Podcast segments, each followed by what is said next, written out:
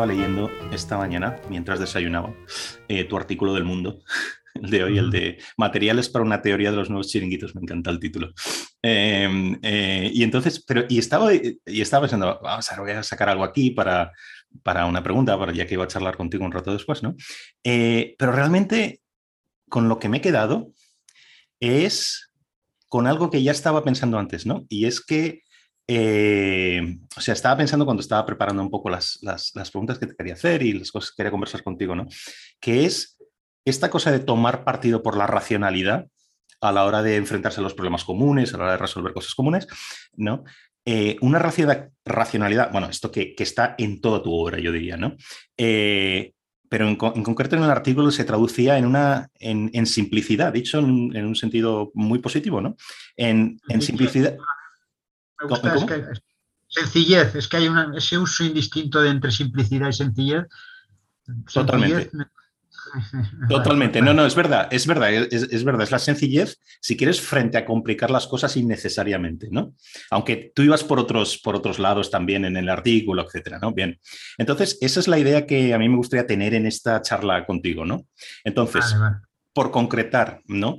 Eh, me gustaría que hablamos un poquito de nacionalismo y secesionismo, ya que hablaremos de tu libro, aquí por quitárnoslo de encima casi, ¿eh? Y luego pasar a estoy un poco cansado, porque estoy cansado obviamente del nacionalismo, cansado de que parezca que sea mi única copla, ¿no? Eso es. Eso es. Entonces, hay, una comparación, perdona, disculpa, pero la no, no. Entre, entre, sencillez y simplicidad, recuerdo que Carlos Cano decía, la gente confunde la delicadeza con la debilidad. Y me pareció una distinción muy sutil, ¿no? y, bueno, estas pequeñas matices que se esconden detrás de palabras que se utilizan indistintamente. Esto procura conservarlo, porque es una cosa que siempre me ha parecido, bueno, sí que, nada, no, no, no, no, no, no, está muy bien porque, porque de, eso, de eso quería, eso es lo que, a lo que me estaba refiriendo, ¿no? Vamos a matizar y a hablar de sutilezas, digamos, ¿no? Que es algo que se pierde mucho en tanta brocha gorda, ¿no? Como siempre, mm, eh, digamos que es la brocha gorda es lo que define casi el debate político y casi el debate intelectual muchas veces, ¿no? Pero bueno, como decir, hacer una especie de inventario así rápido estructura mínima. Nacionalismo y secesionismo, por quitárnoslo de encima, yo comparto tu agotamiento, de verdad. No es agotamiento sobre el asunto, porque me temo lo terrible es que España está ignorando el problema. Entonces, a mí es, el agotamiento es una fatiga personal, pero, pero obviamente dar ahí una batalla las veces que se ha obligado, y en parte sí estoy haciéndolo es por eso, pero un sentimiento del deber moral, pero que dejó de ser estimulante intelectual y vitalmente hace ya mucho tiempo. Pero bueno. Eso es a lo que me refería, no es un agotamiento de que uno vaya a, esconderse y a, olvidar esto en el, digamos, como ciudadano, ¿no? O como, si quieres, como académico o algo eso. A lo que me refería era, y ahora entraremos más en vereda con esto, es que para mí, mira, si quieres, si quieres ya lo que te iba a plantear por, por hablar de, mira, tengo por aquí tu libro. Además, tengo otra pila aquí de libros tuyos, pero bueno, Secesionismo y Democracia, es un libro estupendo, es pequeñito, para, como te sueles prodigar en, en, páginas, pero es, pero es matón, ¿eh? es matón, de verdad. Eh, bueno, ahora entraremos en esto. Entonces, para mí este libro que has escrito a ver, no sé cómo lo verás tú, ¿no? Pero para mí como lector, como interesado en estas cosas, que es compatible con estar cansado también, eh, zanja la cuestión del, de, o las cuestiones del secesionismo y del nacionalismo como material intelectual, ¿vale? Mm. Quiero decir, a mí ya me parecen indefendibles con argumentos lógicos, ¿vale? Todo lo demás es la historia del follón político y todo eso, bien, pero dejando eso de lado, en un punto de vista, desde un punto de vista, o si quieres, en una dimensión intelectual, para mí está zanjado. O sea, para mí, de tantas teorías, de las teorías que cubres aquí, que yo creo que agotan todos los escenarios posibles, fíjate que la que más, para mí la que, la que más potencia tiene es algo que ya te he oído en otras ocasiones, que es, por aquí tienes una analogía de las teorías que, que dices, yo puedo creer que he nacido en Marte, ¿no? Tengo todo el derecho a creerlo, estoy legitimado para creerlo y decirlo, ¿no? Pero eso no me convierte en marciano. ¿no? Para mí esto explica tanto como todas las teorías que tienes. Entonces, te lanzo lo primero ahí. ¿Aún te quedan ganas de decir algo sobre el nacionalismo? Bueno, primero, mm, yo, eh, eh, tienes razón, es un libro con, bueno, como procura uno hacerlo, diría con honestidad intelectual y razonando. De todos modos, tampoco hay que confundir, la batalla política tiene emociones y tiene intereses. Y esa batalla política debe desenvolverse en esos otros terrenos. Es decir, uno no persuade al electorado con demostraciones geométricas, ¿no? Y eso no se puede ignorar.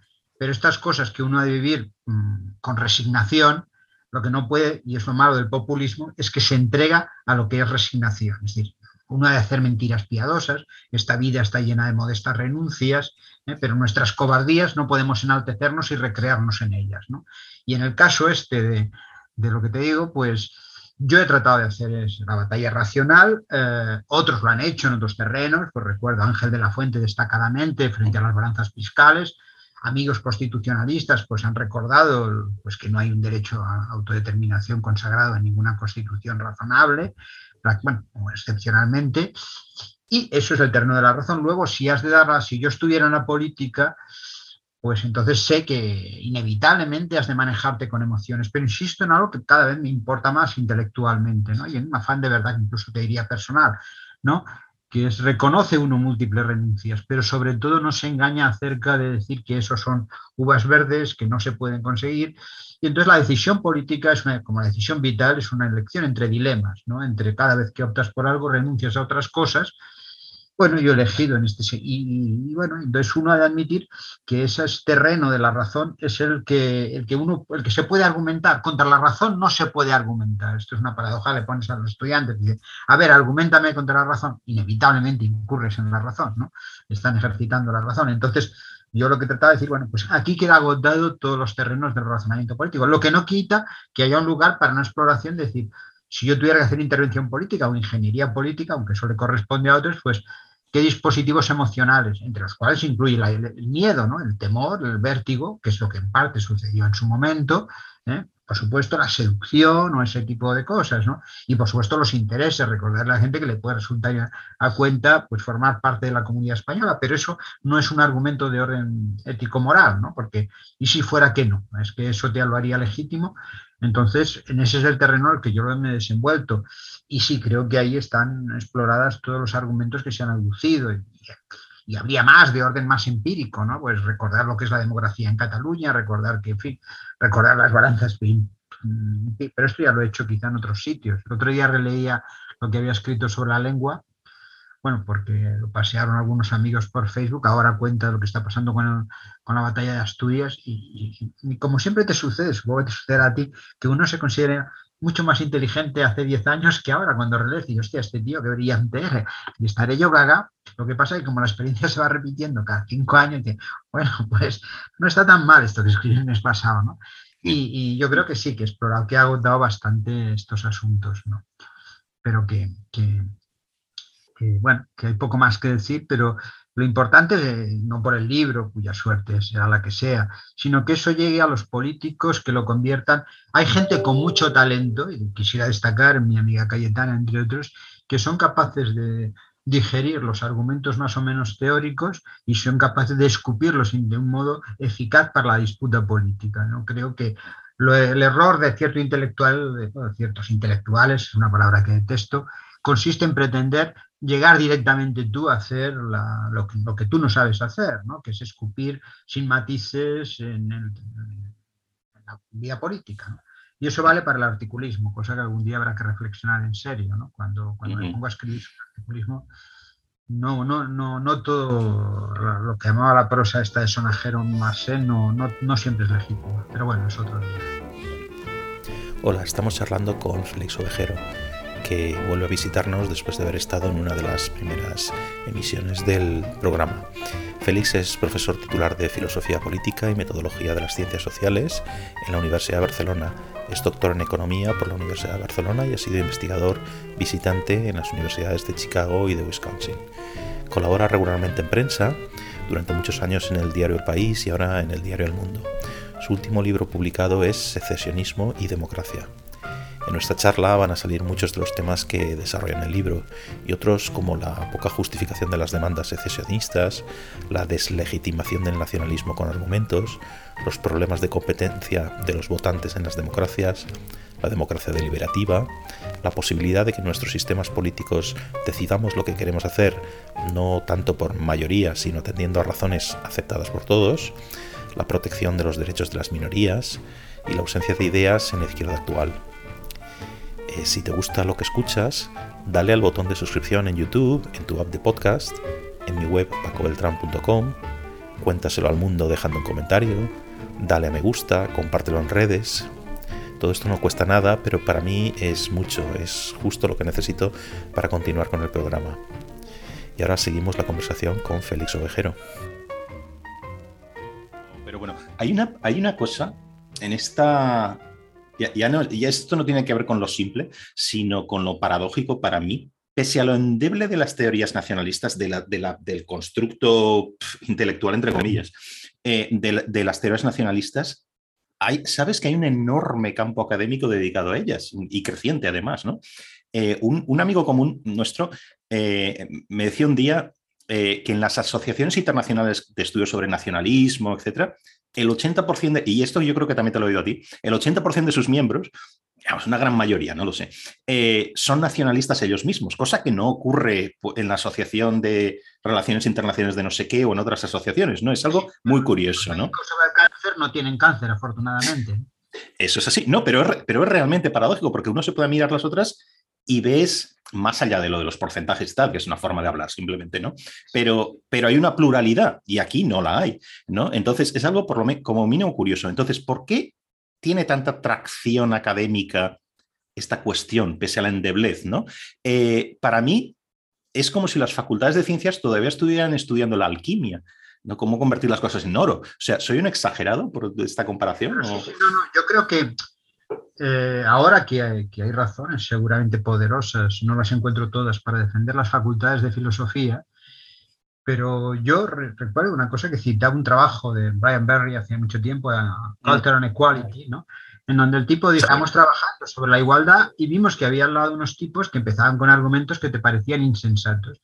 Pero esa academia, que por lo demás tiene un trato excepcional si se da con los, con los individuos que objetivamente están supuestamente defendiendo. Es decir, no son indígenas quienes defienden el indigenismo, sino que es un producto genuino de sociedades occidentales, de departamentos que en su vida se han, han estado viviendo en ese tipo de situaciones ¿eh? y que directamente se han ilustrado en muchos casos, ¿no? cuando para buena parte de los indígenas lo que les importa es el acceso a una información universal que está en inglés ¿eh? y un acceso a la racionalidad y un desarrollo de sus condiciones materiales de vida, las viejas tesis de, la izquierda. Entonces, sí que ha sucedido que por razones, y además, yo creo que en el caso del nacionalismo, esto es un terreno siempre de conjeturas, pero estamos charlando entre amigos. ¿no? Hay dos cosas, ¿no? Por una parte hay los mecanismos endogámicos de la academia. La academia genera, sobre todo en ciencias, en disciplinas sociales, mucha basura, mucha basura, en donde no hay unos criterios de criba objetivos, esto es un argumento que desarrollé en el compromiso del creador, diciendo que en disciplinas en donde tú tienes un criterio claro de lo que es bueno, que como los 100 metros lisos tú sabes quién es el que llega al primero, y como el que llega primero es el más rápido, pues ya no, no hay disputa, ¿no? Pero en el boxeo, que es una cuestión, aquí hay tongo, ¿no? Se pueden producir, yo lo ponía, lo ejemplificaba en el caso del arte, una especie de reglas endogámicas en donde nosotros decimos que somos muy buenos y vivimos de recrear nuestro sistema, ¿no? Entonces se generan, pues eso, unas revistas donde tú mismo te publicas, donde estás con los amigos, una especie, y como por la falta de criterios de la propia disciplina, que, que no es que sea una deshonestidad de las gentes, ¿no? Esto es como la construcción el mercado de la construcción es perverso, pero por dinámicas de mercados de información asimétrica y acaba atrayendo delincuentes, digámoslo así. Pero no es que los delincuentes creen en el mercado de la construcción. Entonces, las propias disciplinas, por su propia fragilidad de los sistemas de reconocimiento, nos emplaza intelectualmente frente a la seriedad nuestra. Bueno, nos estamos tomando en serio porque no tenemos asideros externos. ¿eh? Estamos Prácticamente cuando tú te pones a decir, hostia, me estoy tomando en serio este argumento o estoy pasteleando. Y las posibilidades de pastelear son infinitas. Cualquier argumentación convencional se ampara en un montón de supuestos empíricos que muy difícilmente se hacen explícitos. ¿no? Esto te hablaba antes de los artículos de periódico y esta es una preocupación que yo tengo. ¿no? Eso por una parte, ¿no? La generación, una, una, cohorte de gente que ha generado una propia. Una, y luego el nacionalismo, porque el nacionalismo es lo curioso de esto. Hay unos individuos que dicen que otros son una nación y ellos se proclaman portavoces de nación, del nacionalismo. Entonces el nacionalismo es la paradoja que te, sugería antes, es como si los enfermos de cierto asunto, ellos mm, son los, los protagonistas de, lo cual se ve muy facilitado por lo que decíamos antes, la apelación a los sentimientos, ¿no? Es decir, bueno, es que yo siento, y entonces esto se convierte en un argumento, porque yo me siento que no soy de esa nación, y se genera toda una especie de literatura en donde además, como hay una cobardía a la hora de hacer las preguntas inaugurales, porque esto es, esto es lo asombroso, ¿no? Es decir, eh, pero usted está defendiendo seriamente, y como hay una dificultad para discrepar, ¿no? Es decir, bueno, yo el argumento este de decir, bueno, es que me tienen que reconocer porque yo digo que soy, uno se puede reconocer, sí, pero bueno, puede estar trastornado. En todo caso, lo que no se sigue de ahí, y eso es el, argumento fundamental, no es tanto que la gente diga yo me siento esto, otro, sino que de ahí no se implican derechos. Yo me puedo sentir como una persona de 80 años, pero no tengo derecho a la jubilación. Tú te puedes sentir como quieras, pero de ahí no se implica. Y el problema del nacionalismo es que yo me siento una nación y de ahí se implica un derecho a la autodeterminación. Mira, usted se puede sentir como quiera, pero empíricamente sucede esto. Entre otras cosas, porque reconocemos que hay mucha gente que está muy jodida y oprimida y no tiene sentimiento, porque hay mecanismos eh, objetivos de, preferencias adaptativas, las mujeres de la India están muy jodidas. Pero cuando no puedes cambiar el mundo, pues entonces lo que haces es adaptarte y dices que estás bien, ¿no? ¿Eh? ¿Cuántos matrimonios se aguantan creyendo que están bien, sabiendo que no están bien? Cuando tienen la posibilidad económica o material se separan, es el ejemplo de manual. Pues y en cambio hay otras situaciones donde la gente dice que está muy jodida, se siente muy jodida, el ejemplo de los ricos, porque digo siempre, dice, es que me están expoliando, ¿no? Esta derecha caníbal ahora que ya directamente está en contra de los impuestos, ¿no? oiga, esto, usted se podrá sentir expoliado, pero que usted sienta expoliado no quiere decir que está expoliado. Esto es un Estado de Derecho y son unas reglas colectivas que hemos determinado acerca de cómo distribuimos las cosas. Aquí no le roban a nadie nada, ¿no? Entonces, esos son argumentos que a mí me dan para deslindar la realidad objetiva los entiendo. Lo que pasa es que hay un mecanismo de pura cobardía intelectual, o sea, y que no, tampoco me parece que es que sean unos de... Bueno, yo en Cataluña he asistido a muchas cobardías, tampoco la gente que está dispuesta a defender lo que el, ecosistema de turno acaba de decidir, y que si lo hubiesen dicho hace cinco días, cinco años, que estaba defendiendo eso, hubiese dicho que eran locuras pero la presión de grupo te enfila apuntalando lo que el secretario general de turno dijo hace dos días. El secretario general de turno es un patán que está sobreviviendo a urgencias políticas, en el mejor de los casos. y, por seguir con esto de lo, de lo simple o de lo, de lo, no farragoso de antes, ir a las, a, las, a, preguntas realmente sencillas. Eh, hace un tiempo recuerdo eh, hablar con un amigo canadiense eh, que conoce la situación en Cataluña, pero sobre todo conoce muy bien la situación en Quebec, ¿no? Entonces, en Canadá sabes que es rápidamente el punto de referencia es Quebec, etcétera, que tiene sentido ¿eh? en, muchas cosas, ¿no? Pero bueno, eh, y esto es algo que me pasaba también curiosamente con mis alumnos en clase cuando yo les contaba estas cosas, ¿no? en concreto, aquí estoy pensando en la cuestión de, de, la educación en Cataluña, ¿no? Eh, y yo les contaba que había una serie de sentencias, no solo una, sino varias, en donde se emplazaba al gobierno regional a cumplir la ley, ¿no? Y entonces se lo explicaba pormenorizadamente, y entonces, tanto este amigo como mis alumnos, y, hago esta distinción porque realmente los alumnos no saben mucho, ¿no? Pero me hacían unas preguntas para las que yo no tenía respuesta. Cosas tan simples como ¿por qué no se cumple la ley? O sea, realmente no lo podían, no les cabía en la cabeza. Y entonces explicabas el eh, contexto político y esto y lo otro, y, te decían, bueno, ¿y el gobierno qué hace? El gobierno central, el gobierno de la nación, ¿qué hace? Y si incumplen reiteradamente la ley, ¿por qué no acaban en la cárcel? Fíjate que preguntas más simples que, que, no, que aquí son casi tabú, pero son lógicas, ¿no? Cuando estás contando a alguien eh, lo que está pasando, ¿no? ¿Por qué narices no se cumple la ley? Es que es algo tan simple, ¿no? Eh, la situación, vamos, esto ya es diagnóstico político contemporáneo de Cataluña, es que hemos aceptado que Cataluña está fuera de la ley. Fuera de la ley quiere decir que las convenciones morales que funcionan, en, que funcionan, que cada vez funcionan menos en España, porque yo creo que se está exportando el modelo catalán al conjunto de España, es decir, que una persona ha cometido un delito o simplemente ha sido imputado, que eso durante mucho tiempo sirvió para usar. Aquí al revés, es un incentivo para que inmediatamente te acojan en el presupuesto público.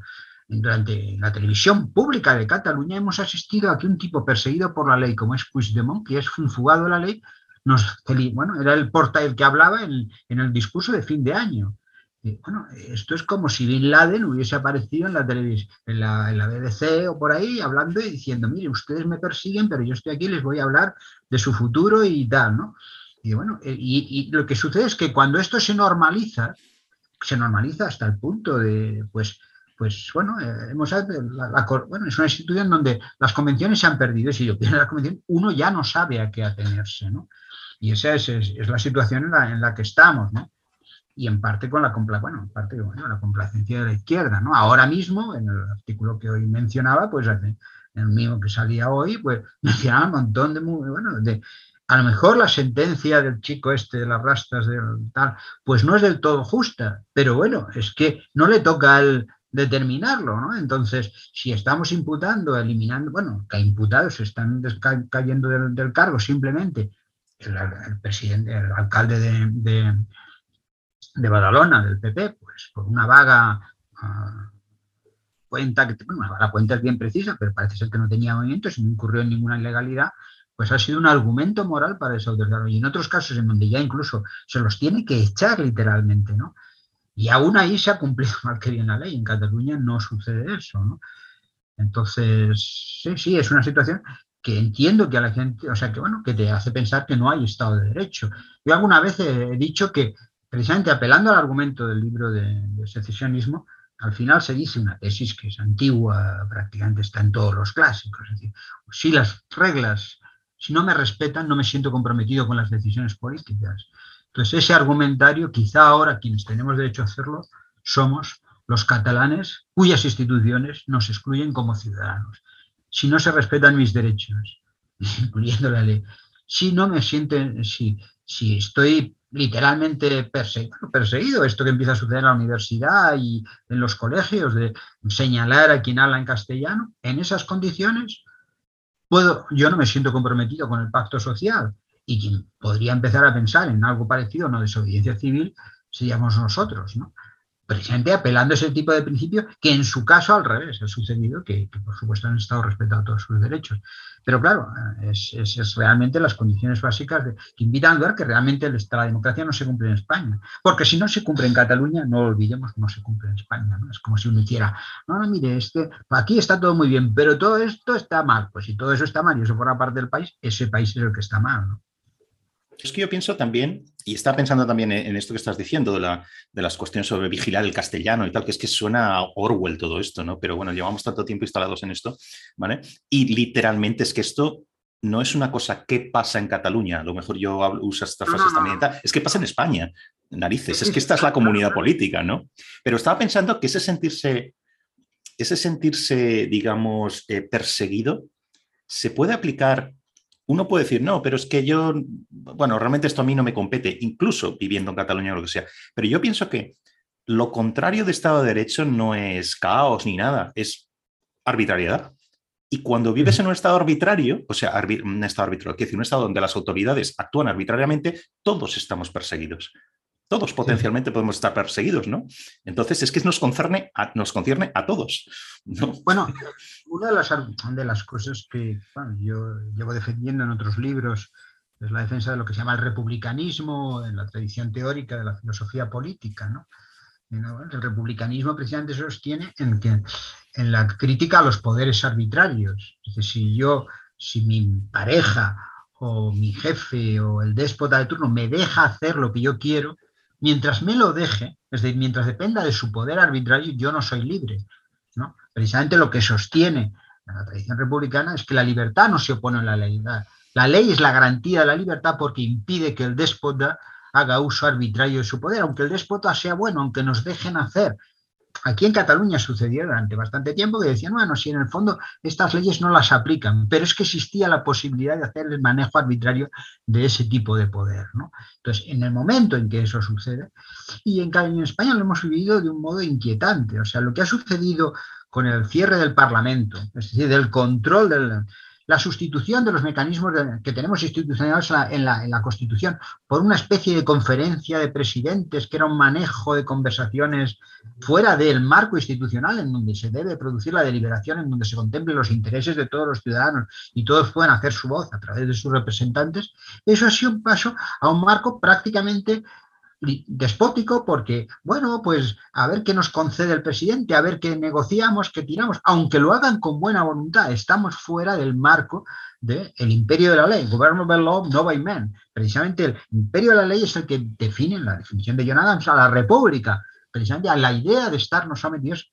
Cuando yo hice, ahora que las redes sé que ha sido motivo de, de alguna de bromas o alguna crueldad, dije que la defensa del rey, el, 3 de octubre en 2017 fue un texto impecablemente republicano, porque él dijo que todos estábamos sometidos al imperio de la ley. Es decir, que nadie podía ponerse a pedirle al presidente para que le diera o no, fuera de eso, y que eso era precisamente los poderes arbitrarios. Y no importa que haya un millón de personas manifestándose. Ayer leía a un buen amigo que ha escrito un libro sobre constitucionalismo y es muy competente y veía unas páginas entusiasmadas con las manifestaciones de eh, es que un millón de personas nazis sigue siendo un millón de personas nazis.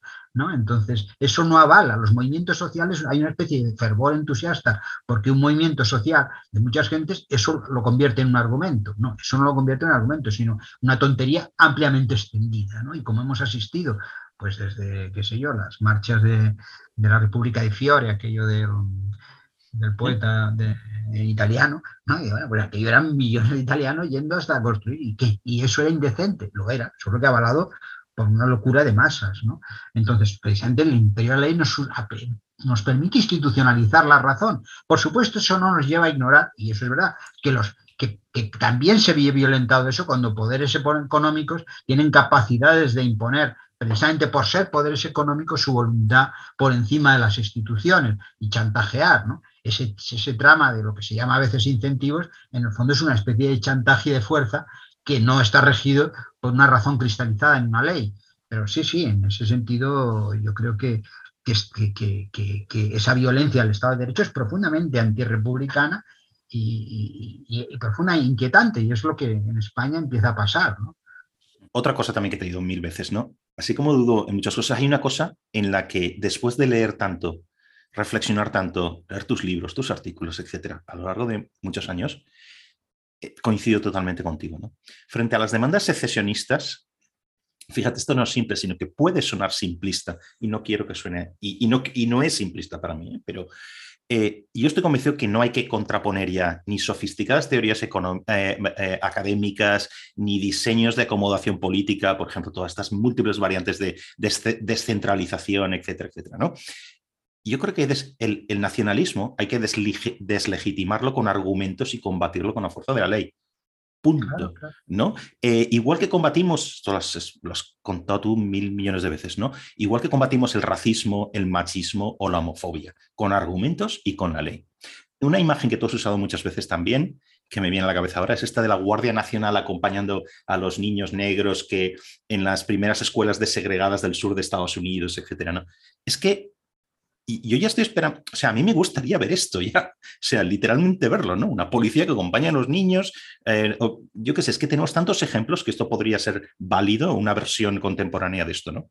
Pero bueno, esta deslegitimación argumental, digamos, en este sentido que estamos hablando, yo creo que no, no está haciendo nadie, ¿no? Es, es, literalmente tabú en, en, la escena política española, por ejemplo, ¿no?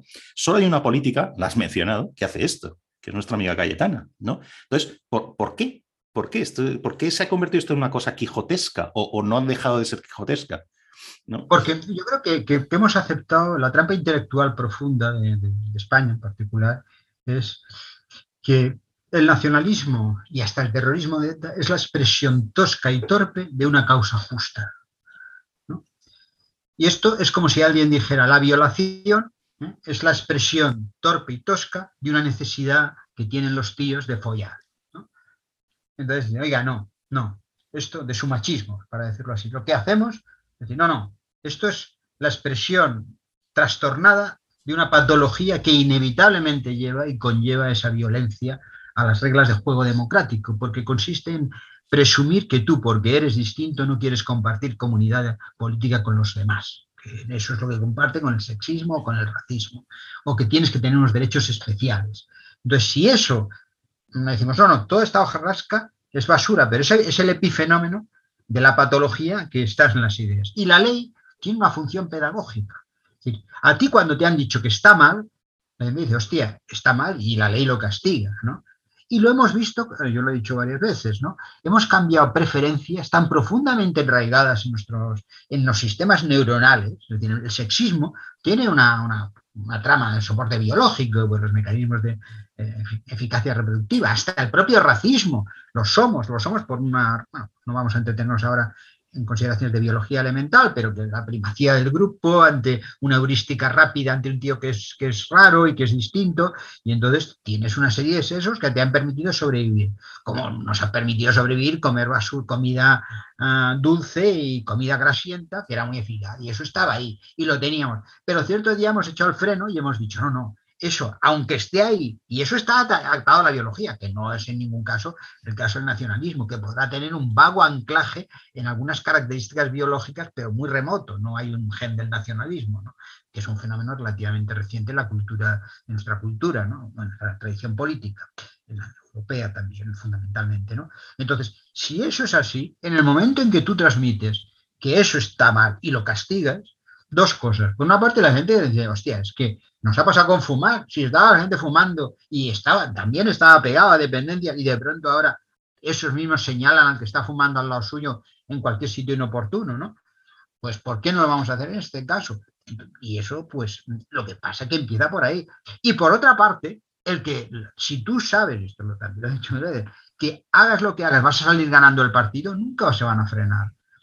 Con todo lo mal que fue el 155, que fue un verdadero fracaso, pero si ahora no estamos planteándolo, es sencillamente porque saben que el Estado existe, que algo te va a pasar y no les pasó nada, comparado con lo que seguramente debiera haber pasado y si completan las penas debieran haber sucedido. Pero simplemente esa elemental pedagogía de algo que en ese momento no se admitía la deliberación, como dice un buen amigo mío, como escribimos conjuntamente en su día, Alejandro Angó, entre nosotros, ¿no?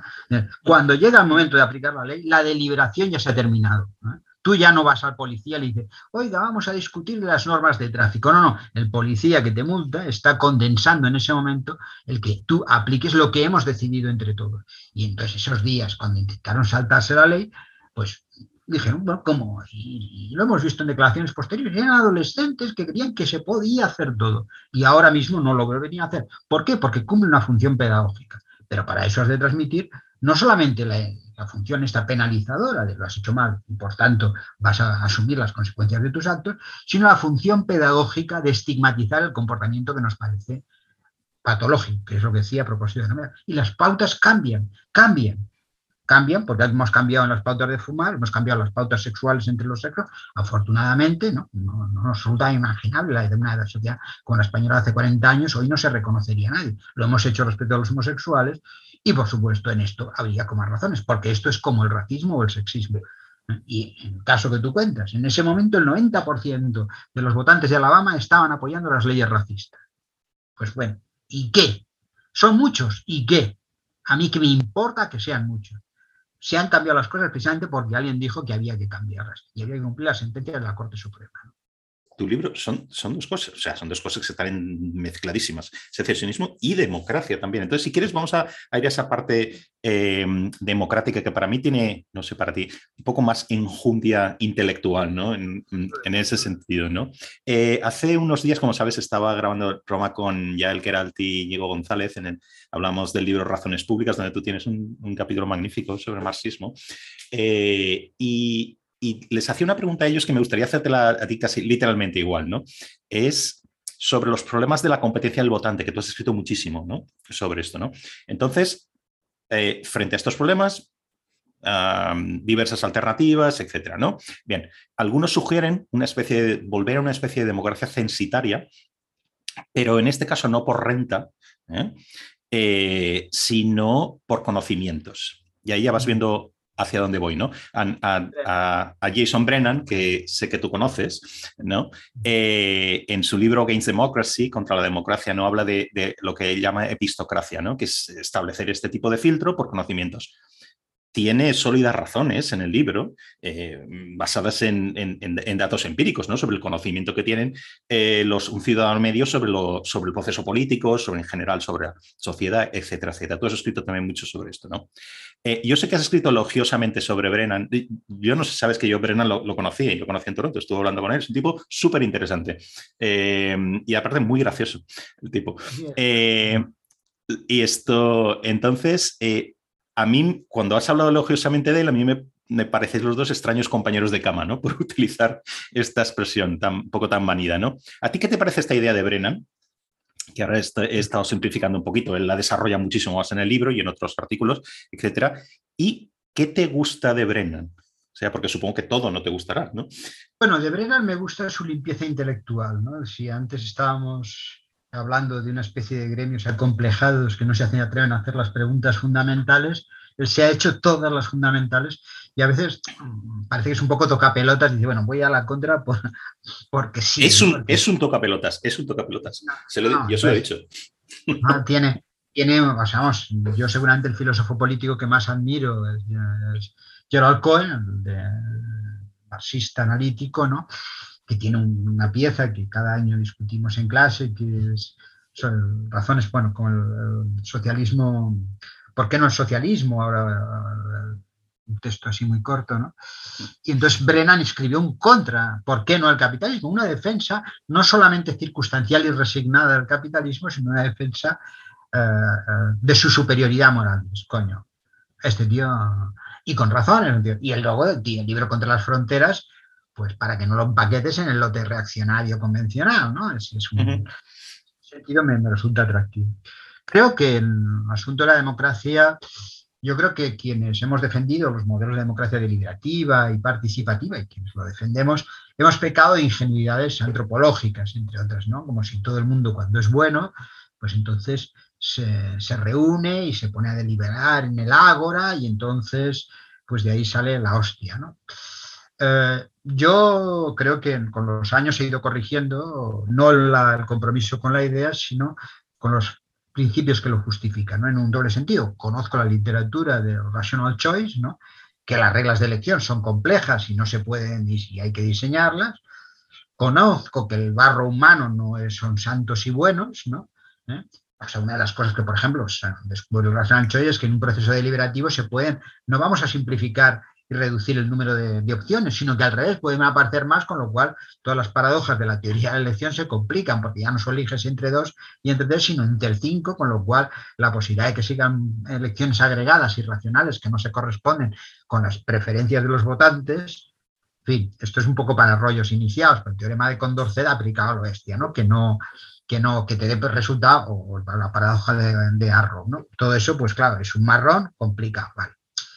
Pero, y por otra parte, la idea está de que la gente, pues no es, sabemos, yo mismo lo he dicho, el votante medio, he citado a Schumpeter, ¿no? Es un tarugo ignorante que, no sé quién, quiero que era Churchill, ¿no? lo decía todo, era muy ocurrente, ¿no? De frases de calendario que no hay un argumento más contrario a la democracia que media hora con el votante medio, ¿no? Decía. Eso es verdad. Ahora bien, podemos diseñar las instituciones, y ese es el reto, incluso para un pueblo de demonios, por citar el título de otro libro mío, que es un pequeño homenaje a Kant, incluso con ese barro torpe podemos diseñarlos. Tenemos dos ejemplos de instituciones en donde eso se produce. Uno, el mercado. El mercado, el votantes ignorantes, yo no sé freír un huevo, pero soy de buenos restaurantes y con mis elecciones de consumo selecciono a uno y penalizo al torpe. Es decir, que votantes que no saben, ¿eh? no saben, eh, pueden elegir. Pueden decidir con sus decisiones castigar y, escoger algo bien. Eso, el saber de multitudes, hay, solvente teoría social. Luego podemos hablar sobre eso, ¿no? Saber de grupo, ¿no? Conocimiento de grupo, e incluso paradójico, porque lo, que, no se nos olvide ese hilo, ¿no? eso se puede, se puede, puede dar. Y la otra institución en donde eso sucede es en la que la ciencia. En la ciencia, el científico en particular no tiene por qué amar la verdad. En realidad no ama la verdad. A lo mejor el tío lo que le gusta es ir a congresos, ligar, salir por la tele, tener un trabajo con unas vacaciones largas, pero el propio diseño institucional, e incluso cuando está defendiendo sus ideas, y esto también está en los estudios de algún grupo de académicos, los científicos no defienden sus ideas por amor a la verdad, son obstinados, son impermeables a la información incompatible con lo que ellos quieren sostener. E incluso esa decisión es una decisión profundamente racional. Es la paradoja de cierta racionalidad. Yo cada año les hago una comparación a los estudiantes entre el cambio de teorías científicas y el cambio de pareja, ¿no?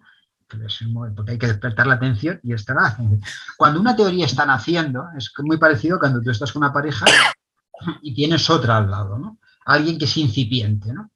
Entonces, bueno, tu teoría, la que hasta ahora funcionaba y está consolidada, pues tiene avales de mucho tiempo, de la experiencia que tú tienes. ¿no?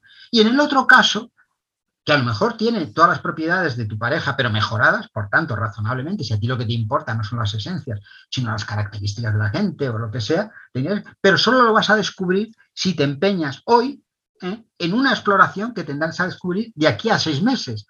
Y las razones las encontrarás de aquí a seis meses, pero ahora no las puedes tener porque ahora solo tienes razonables indicios. Entonces, solamente si yo me pongo a investigar y a trabajar, a pesar de que al principio puedo tener resultados contrarios y tal, y, no tengo indicios y pruebas, pero en el momento no soy capaz de tasarlo. Es la decisión vital, el coraje, eh, si quieres la autenticidad, lo que sea, algo ahí, que no es una decisión que jamás puede ser razonable, porque las pruebas no las tienes, porque solo las encuentras si te pones y te empeñas durante un año o dos en defender esa teoría o en apostar por esa relación, y entonces un cierto día descubres que tu razona, tú habías elegido bien o no, pero lo encontrarás mañana las razones de tu decisión de ayer, por tanto, nunca pueden ser racionales. Y solamente las descubres si las has tomado sin razones. Me explico el sentido de la comparación. ¿no? Entonces, las comunidades científicas están regidas por este tipo de cosas. Entonces, cuando un científico se empeña en defender una teoría, es impermeable a los problemas de su teoría. Él quiere ganar en la discusión. En cambio, el fuego cruzado de otros, somos muy buenos machacando las ideas. Amamos la batalla machacando las ideas de los demás. ¿eh?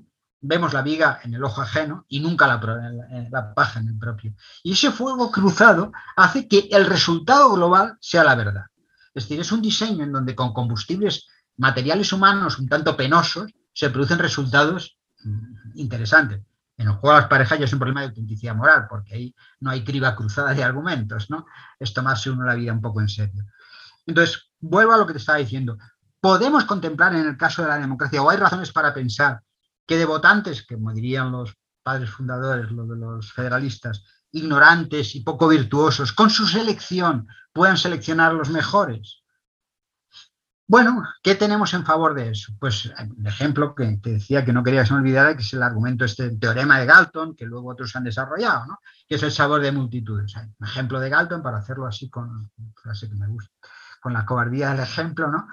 pues se en una, lo ilustró, pero luego se demostró las condiciones en que eso funciona, que 10 expertos sobre peso de vacas van a una feria de ganado y tiran ojímetro cuánto pesan las vacas, ¿no? Y luego cogen a mil personas que no tienen ni puta idea de vacas y a ojímetro quienes aciertan son las mil personas. ¿eh? Eso, sí, sí. Entonces, bueno, por razones, luego los mecanismos, ten en cuenta, aquí hay una parte que sería contraria a mi estrategia argumentativa general, que no es deliberación, ¿eh? son preferencias espontáneas. La gente no se expone razones y unos y otros se exponen, sino tiran hacia.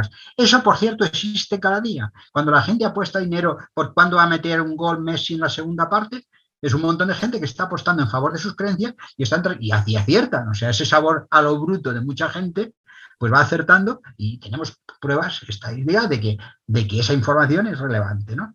Mm, las pruebas de sabiduría de grupos. Por supuesto, eso requiere unas ciertas condiciones. Hay un teorema, cierta diversidad, hay un teorema de Poe, que ahora no recuerdo la formación exacta, pero establece una serie de axiomas en donde ese sabor de grupo puede funcionar. ¿no? Entre otras cosas, porque los grupos también tienen sesgos y otro tipo de cosas. Y luego hay otra parte de la argumentación que te estoy dando razones no concluyentes, no ignoro la fragilidad de lo que digo, ¿no? pero son razones para atender Primero, el derecho de cualquiera a equivocarse con su propia vida, ¿no? a elegir en la vida compartida, hay un principio democrático. ¿no?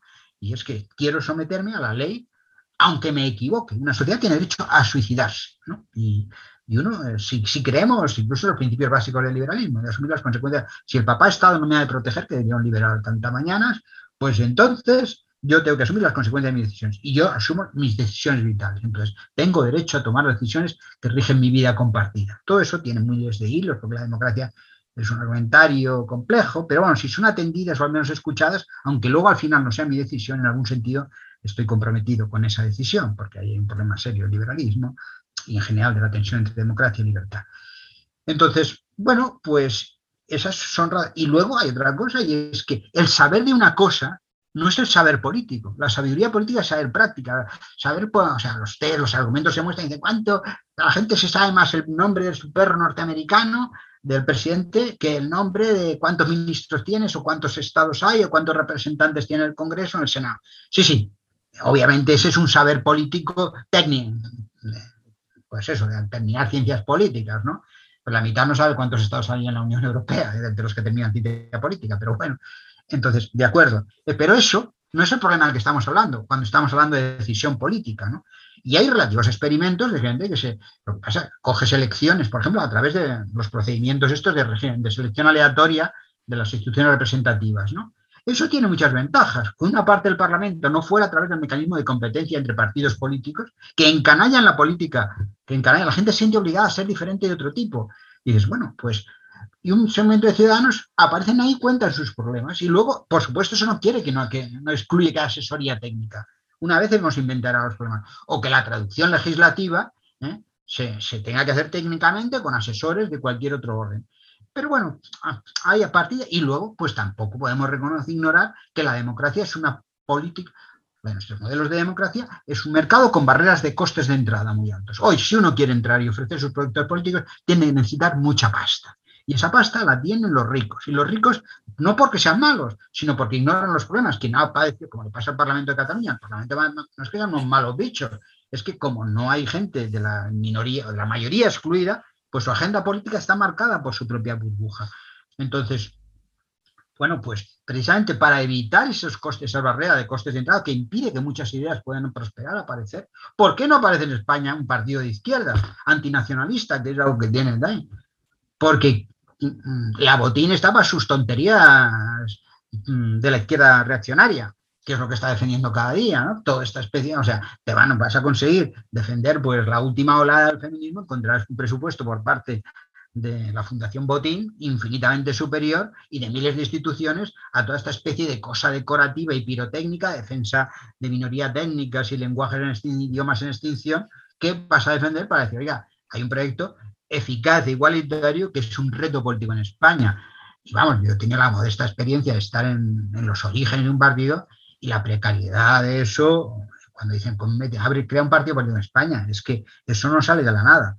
Y eso condiciona mucho la oferta democrática. ¿no? Entonces, no te he dado argumentos concluyentes, pero sí razones no desatendibles para que contemplásemos otros modelos de democracia, porque entre otras cosas, porque los que se han institucionalizado han sido un proceso de decantación histórica, ¿no?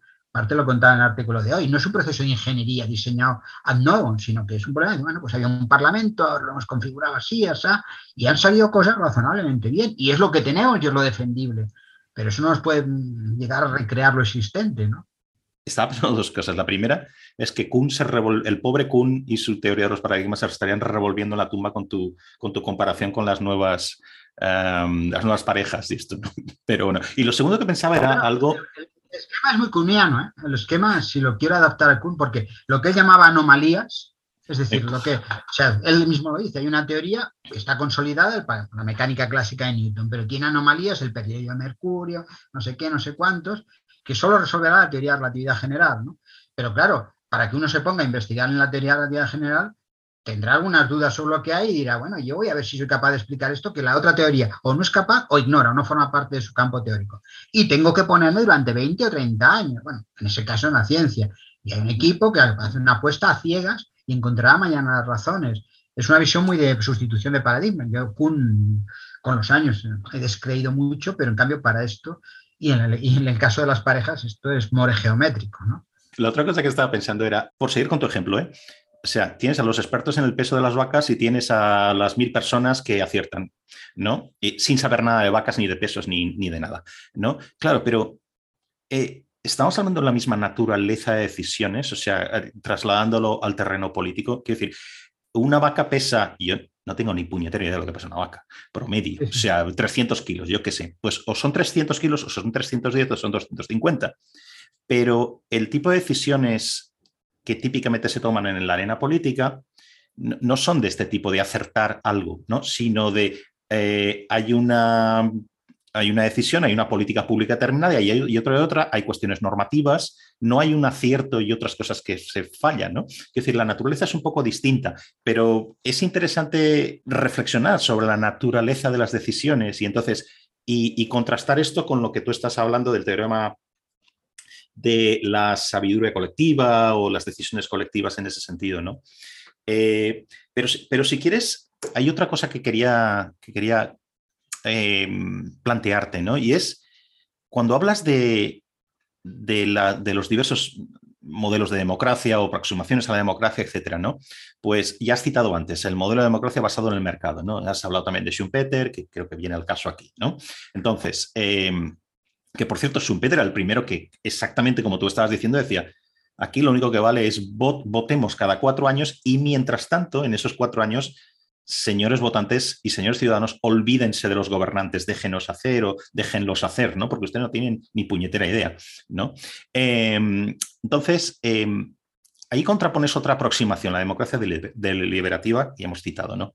Entonces, hablando de compatibilidades, la, democracia deliberativa, y ahora, si quieres, podemos entrar un poco en, detalle en qué instituciones encarnaría, etcétera, ¿no? Cómo, cómo, cómo compaginarla en su caso con la democracia representativa, etc. Ahora iremos a esto. Pero la democracia eh, deliberativa sería compatible con el mercado, o sea, no con la idea de mercado, sino con el mercado en sí, como, como forma para organizar la asignación de recursos, producción y distribución de bienes, lo que entendemos por mercado. ¿O hay alguna incompatibilidad ahí? Eh, bueno, mm, muchas cuestiones. Una primera es que, a ver si se queda el personaje de las vacas, y lo de las vacas es un ejemplo. Es decir, no es que Galton salga ahí a la puta casualidad que el personaje acertado con las vacas y ya he demostrado aquí que la democracia funciona. No, no. O sea, el ejemplo de las vacas luego se ha desarrollado teóricamente, hay unos modelos unos teoremas matemáticos que bajo ciertas condiciones de probabilidad de cada uno, pues muestran que elecciones de, a ciegas de mucha gente son, más atinadas, ¿no? Pero tienes tú toda la razón y además voy a dar un argumento más poderoso en favor de lo que tú sostienes, ¿no? Estamos en tres elecciones de orden normativo acerca de cómo queremos vivir, ¿no? Mira, hay un problema ahí que... Pero el problema, claro, el modelo este Schumpeter es decir, ustedes eligen y cada cuatro años, ¿no? pero es que las clases políticas tienen sus propios intereses ¿eh? y esos propios intereses, que son ser reelegidos, nos han llevado, ¿cómo hemos combatido los mecanismos suicidas de la democracia? Lo hemos hecho a través de dos maneras, ¿no? muy fundamental. ¿no? Por una parte, los, las Cortes Supremas, ¿no? organizaciones contramayoritarias. La Corte Suprema dice, cuidado, porque Claro, si no, la clase política de turno diría vamos a votar a, prohibir los partidos de la oposición, ¿no? Entonces, o adoptar posiciones que limiten, cuando se acercan las elecciones, que limiten la libertad de expresión y tal. Pero no, cuidado, ustedes no pueden hacer lo que quieran por una mayoría circunstancial porque eh, establecemos bridas a las propias decisiones que una sociedad pueda tener, porque preservamos cosas que tienen un valor de continuidad en el propio contexto, ¿no? La otra institución clásica son los bancos centrales, ¿no? Cuando se acercaban las elecciones, pues había la tentación de darle a la máquina de hacer billetes. entonces, pues bueno, te ibas dejando o bien deudas o inflaciones del carajo, pero la gente sentía que había dinero y eso, entonces dijimos, no, no, vamos a decirle al modo de Ulises y las sirenas al piloto que a piñón fijo tú contienes la inflación o tienes ciertos valores que tienes que preservar con independencia de mayorías circunstanciales de que es lo que el populismo establece como mecanismos perversos. Piensa, por ejemplo, en los retos que tenemos, los retos ambientales, ¿no? Los retos ambientales. Los votantes futuros no están presentes en la democracia. Cualquier democracia, a pesar de que puede haber una vaga conciencia ecologista razonable frente a los problemas que tenemos de recursos limitados, pero curioso, leo amigos periodistas estos días diciendo, bueno, pero es que a la gente le quieren pedir. Es que a la gente si los emplazan como adultos, les van a decir, no basta con decir usted soluciones, no, no, es que ustedes han de cambiar sus pautas de consumo y de comportamiento en aras de individuos que ustedes no conocen. ¿Están dispuestos a hacerlo? Y ese es el problema, claro, en un mecanismo como de infantilización, como es el de nuestros modelos de democracia. Y digo, y está bien diseñado así, si el comportamiento infantil genera buenos resultados, pues de puta madre, ¿no? Pues porque cada uno con su mezquindad consigue un buen resultado. El problema es que el votante lo que quiere es el caramelo de ahora sin independencia de la preservación del horizonte temporal. Entonces, claro, ante ese tipo de situaciones tú tienes que establecer unas bridas de atender a los intereses de la, de la propia continuidad. Tienes que hacer prohibiciones constitucionales o algún mecanismo que impida que tomemos decisiones sobre cosas que no nos afectan a nosotros, sino a generaciones futuras. O miremoslo retrospectivamente. Nosotros hemos estado consumiendo recursos energéticos que, en rigor, no son resultado de nuestra actividad, de nuestro producto. Cuando ahora dicen, ah, es que China, la India, y oye, que el país que más consume es Canadá, que una ¿no? la estadística del consumo histórico, y ahora de pronto dicen, no, a partir de ahora como fue a cero. Dice, hombre, eso que había ahí, no, usted no ha resultado de su esfuerzo y sin embargo usted lo está disfrutando. Entonces, esas consideraciones resultan razonablemente pertinentes a la hora de decir, bueno, ahí nos enfrentamos a un reto de decisiones urgentes que hay que tomar y que el mecanismo democrático o los precios.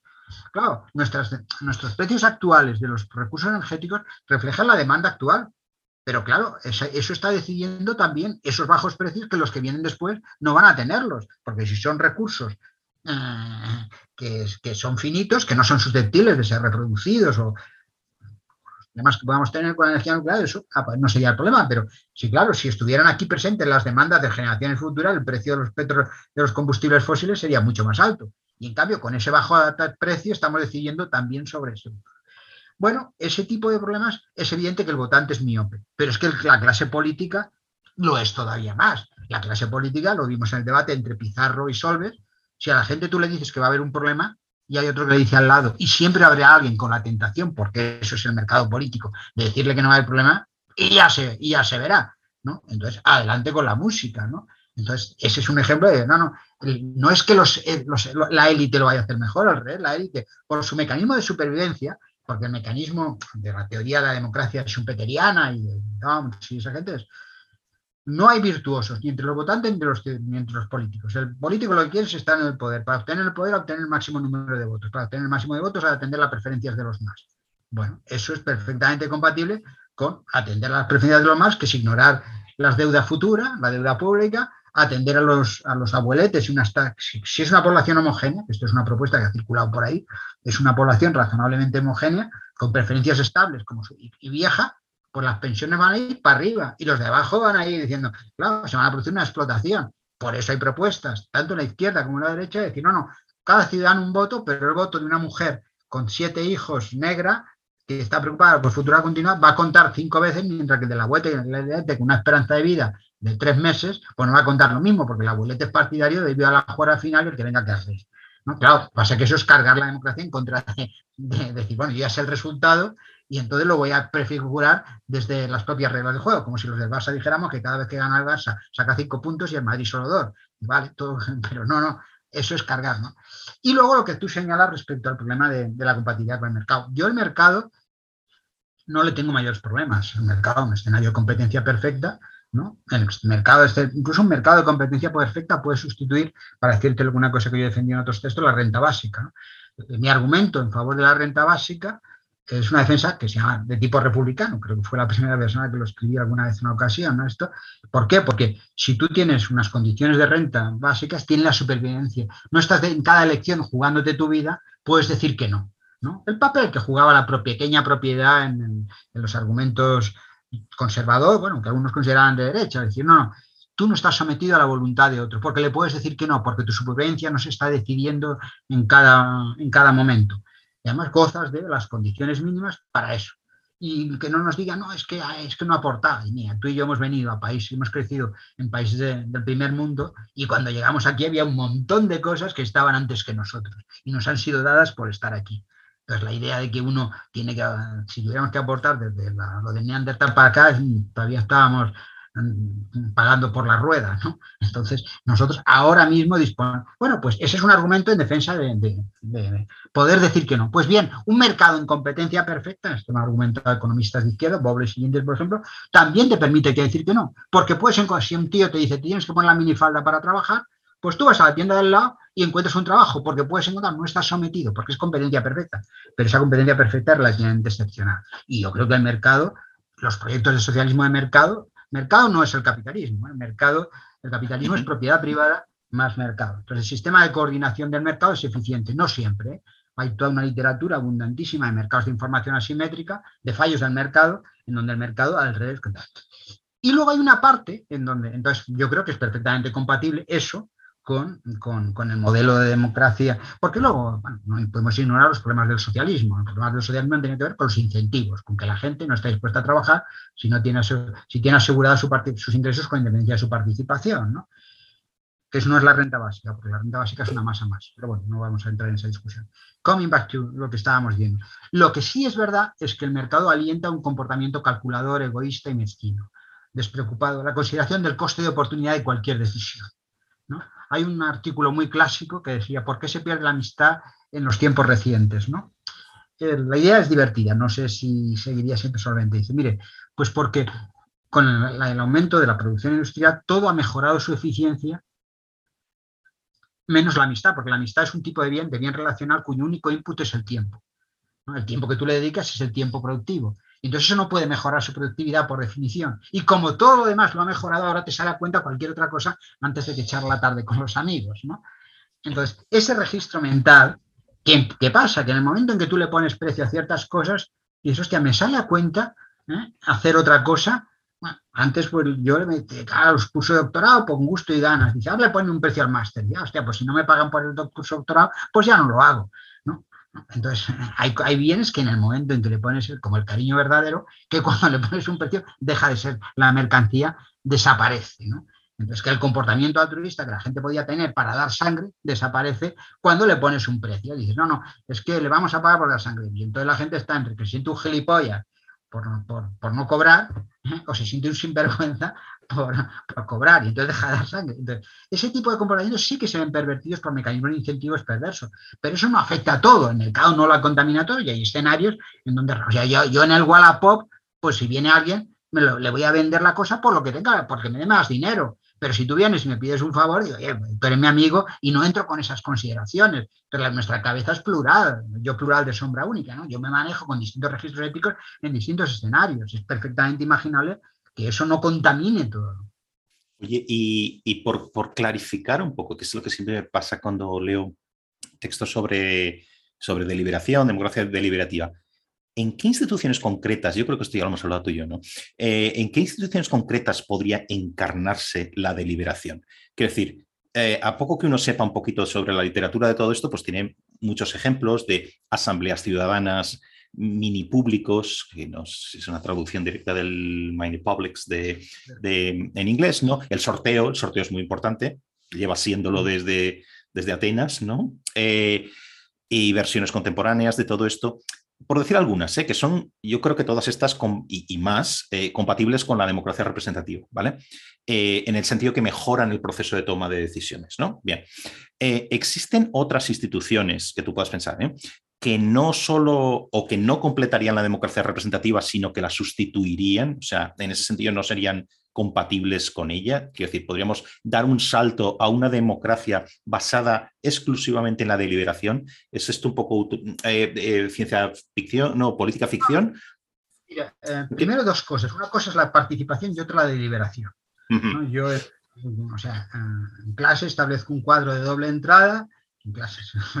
por un lado, participación y por otra parte, deliberación. Y por una, mm, perdón, participación, representación y deliberación y negociación. Entonces te da pie a cuatro modelos, ¿no? O sea, podríamos imaginar, y tú de esto sabes, la tesis, es mi tesis doctoral, como sabes.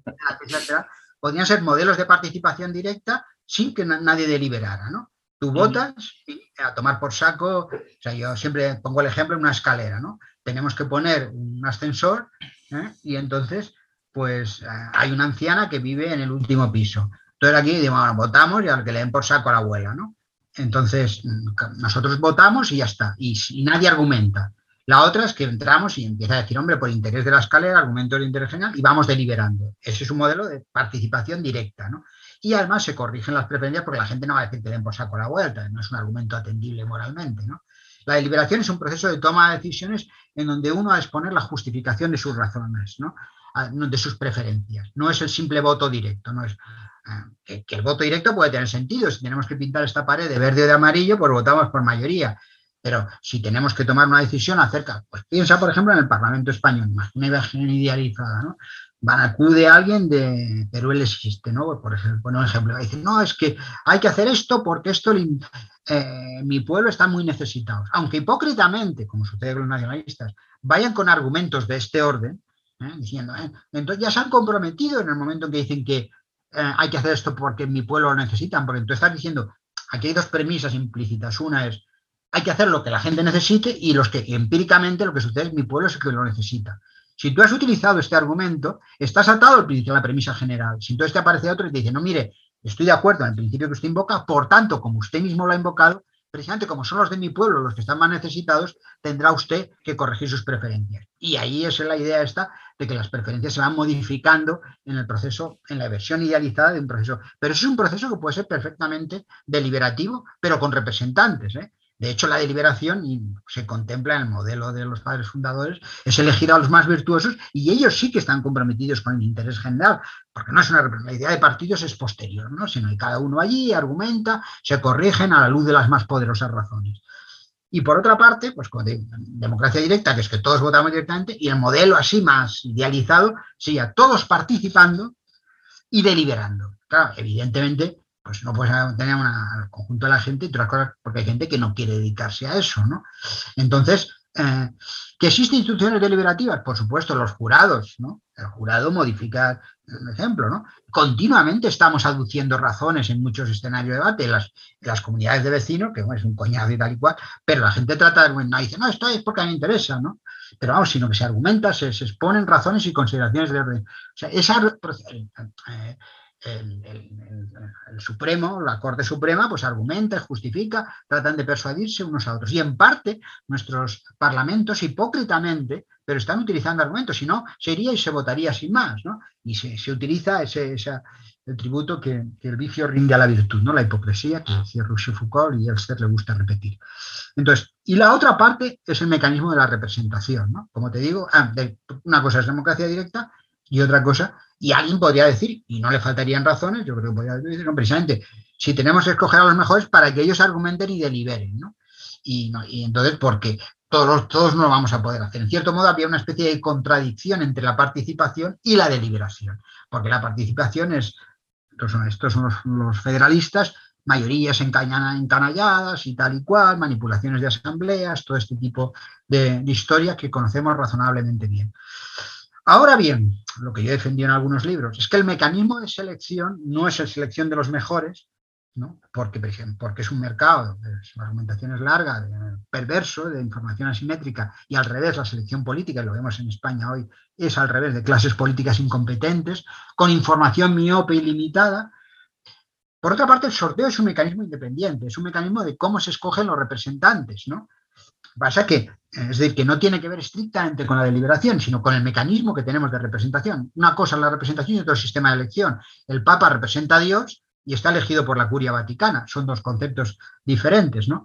Entonces, ¿qué ventajas puede tener el sorteo? Que yo lo creo interesante para determinados segmentos. Pues en, mecanismos limitados, Sosa Wagner lo ha defendido a propósito del Consejo General del Poder Judicial. En vez de estar, mire, hagamos una preselección de gente competente y a partir de ahí, pues sorteo. ¿no? Mecanismo del sorteo, pues evita que las minorías, las mujeres y las minorías están representadas. el Parlamento de Cataluña, pues había el 60% de Pérez y, la mitad de los Jordis, ¿no? Y, capturaría las preferencias reales de la población. No hay problemas de costes de entrada, no hay que tener dinero para hacer la campaña. La gente no se siente obligada y no, es que tú eres de izquierda, derecha, y entonces tengo que tener algo opinar con lo tuyo, sino que, y capturaríamos problemas. Pasa que requiere un asesoramiento técnico. Entonces, el argumento técnico, lo que, ha aparecido ya en nuestra discusión anterior, está ahí presente. Ahora, es que, que nadie se engañe. ¿Qué sabe un catedrático de filosofía que está en el Parlamento de Derecho Marítimo? No tiene idea. Incluso un catedrático de Derecho, pues no sabe nada de administrativo o de constitucional. Entonces tampoco es que eso no, es que son los más excelentes, ¿no? Para eso están los equipos de asesores y esa es una función que se les podría proveer, ¿no? Demostrándoles descarnadamente el ámbito de la elección política. decir, no, aquí están estos marcos, aquí usted ya tiene que elegir valores y que le parecen más importantes. Y, y, yo creo que eso corregiría, o sea, se podrían hacer experimentos. Luego experimentos hay, ayer leí el libro de, de un buen amigo con el que tengo profundas discrepancias, pero que, Roberto Gargarela, que lo, no vamos a hacer propaganda, pero lo tengo por aquí, y me dijo que, era su... Y entonces hacía este libro, del derecho como una conversación entre iguales. Yo lo aprecio mucho a Roberto, somos amigos desde los tiempos de Chicago y amigos leales, a pesar de que no hemos peleado por cosas políticas de vez en. Pero y hay, hay una chorrada sobre Cataluña memorables, pero fuera de eso, en la parte, hay una parte pues muestra un montón de experimentos de procesos constituyentes, el de Finlandia y en otras situaciones, con grados de participación. Yo creo que él desatiende ahí los mecanismos perversos que la ciencia política, la teoría de la elección, tiene, porque es mejor persona que yo, cierta ingenuidad antropológica acerca del comportamiento de los agentes, pero yo creo que eso se puede explorar. Y sobre todo por algo que no podemos ignorar, y que se lo en el artículo de hoy. Nuestros mecanismos de institución democrática no son el resultado de un diseño, es un proceso de decantación histórica en donde en cierto momento se podía haber ido al sistema, como pasó en las repúblicas italianas, de mecanismos de sorteo. Y de pronto se produce el mecanismo típico de nuestras biografías, de recrear lo que hemos hecho porque es lo nuestro, que es lo que mantiene a tantos matrimonios encanallados. ¿no? la gente porque tiene que creerse su puta puta vida, pero porque ya lleva mucho tiempo ahí. Entonces nos pasa con las instituciones. Y pensar de pronto en la idea del sorteo, como tantas otras, ¿eh? pues nos parece una locura. Pero ya, oiga, pénselo, examine, exploremoslo. La ventaja de la teoría social, más ahora con el Big es que podemos explorar un montón de cosas sin tener que experimentarlas empíricamente. ¿no? La ventaja de la especie humana es que se mueren nuestras teorías por nosotros. Yo no tengo que tirarme desde el balcón para saber que me mato. Tengo una teoría que me anticipa el resultado de la acción.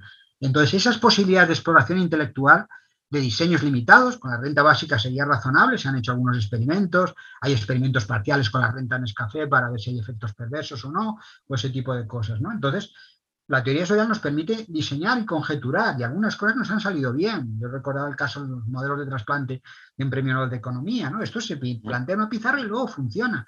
Bueno, pues eh, no tenemos que pensar que esto, que es un proceso de cantación histórica, en donde ha habido el ruido y la furia, el viento sucio la historia, que, yo digo, a consecuencia de eso, o sea, no es, sino que simplemente había esto, hacemos lo que podemos, como las constituciones, pero no es, cabe la posibilidad de pensarlo. Luego ya, yo no soy un tío experto en diseño constitucional, ¿no?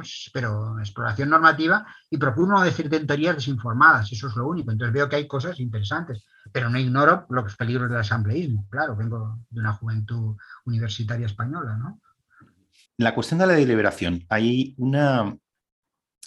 Eh, leyendo lo que tú pones en, tu libro, eh, hay una frase que creo que cito textualmente, entre comillas, una, se, trataría, digamos, y ahora me corriges, ¿eh? porque eh, siempre la copia aquí, eh, se trataría de buscar argumentos con la suficiente fuerza moral.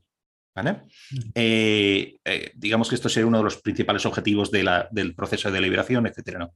Entonces, claro, yo al leer esto me, me pregunto, ya que estoy siendo un abogado del diablo, dada la pluralidad de valores, una pluralidad que no solo la deliberación respeta, sino que cuenta con ella, digamos, es el barro de la cosa, ¿no? Eh, siempre habrá alguien que no esté convencido incluso de premisas que a muchos nos parecen autoevidentes. Yo no sé si viene al caso del ejemplo, ¿no? Ya me dirás, ¿no? O sea, sale un Rolls y dices, narices, este hombre zanja la cuestión de la justicia distributiva, ¿no? No, no, pero es que después viene un Nozick que le dice, no, señor Rolls, usted está equivocado, las cosas van así o así. Y luego viene un Dworkin que dice, no, pero es que el matiz es este y el otro, etcétera, etcétera, etcétera. ¿no? Entonces, al final, esta sería una primera pregunta, ¿no? ¿Cómo podemos escapar para decidir? ¿eh? ¿Cómo podemos escapar de esta situación eh, si no es recurriendo al final, después de argumentar todo, a, la mayoría, a las reglas de mayoría y minoría? Eso por un lado. Sí, estoy de acuerdo en eso. vale, pues pues sí que es, y, otra, ¿no? Otra que has mencionado antes y me parece algo muy, muy interesante, ¿no? vamos por partes, porque es que si no se me va a ir el santo al cielo.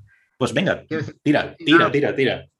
que si te has planteado, pues vamos a ver, una de las cosas que a mí me parece interesante o sea, en el libro, cuando planteo la democracia liberativa, es decir, es que eh, precisamente su incompatibilidad con el nacionalismo. ¿no? El nacionalismo dice, yo no tengo que dar razones. Entonces, eh, como no tengo que dar razones, no me siento comprometido con las decisiones. Utilizo un ejemplo que lo utilizan algunos textos con la religión. Yo creo que hay una incompatibilidad esencial entre la democracia deliberativa y los modelos convencionales de religión. Me explico. Un modelo convencional de religión no es solamente una idea acerca de cómo yo debo vivir, sino una idea política de cómo deben vivir todos. Es decir, no es que me parezca mal mi aborto, sino cualquier tipo de aborto. Y eso es un argumento atendible. Cuando te vienen los, yo soy antitaurino, ¿no? Cuando te vienen los protaurinos y te dicen, no, bueno, pues que tú si quieres, eh, tú no vayas a los toros, pero no impide, me impidas a mí. Es como si alguien me dijera, bueno, yo quiero asesinar, pero tú si no quieres no estás obligado a asesinar, no. Si a mí me parece mal, otra cosa es que sea malo, lo discutiremos y tal y cual, los argumentos de si hay sufrimiento humano, lo que sea sufrimiento, alguna cosa, pero cualquiera... No sé lo que te, no sé lo que te diría Sabater de estas cosas, ¿eh? tu amigo. Ya, pero tenemos discrepancias. ¿eh? No, no, claro, claro. Yo estoy con, Pablo de Lora. Ya, ya, ya, ya, ya. Bueno.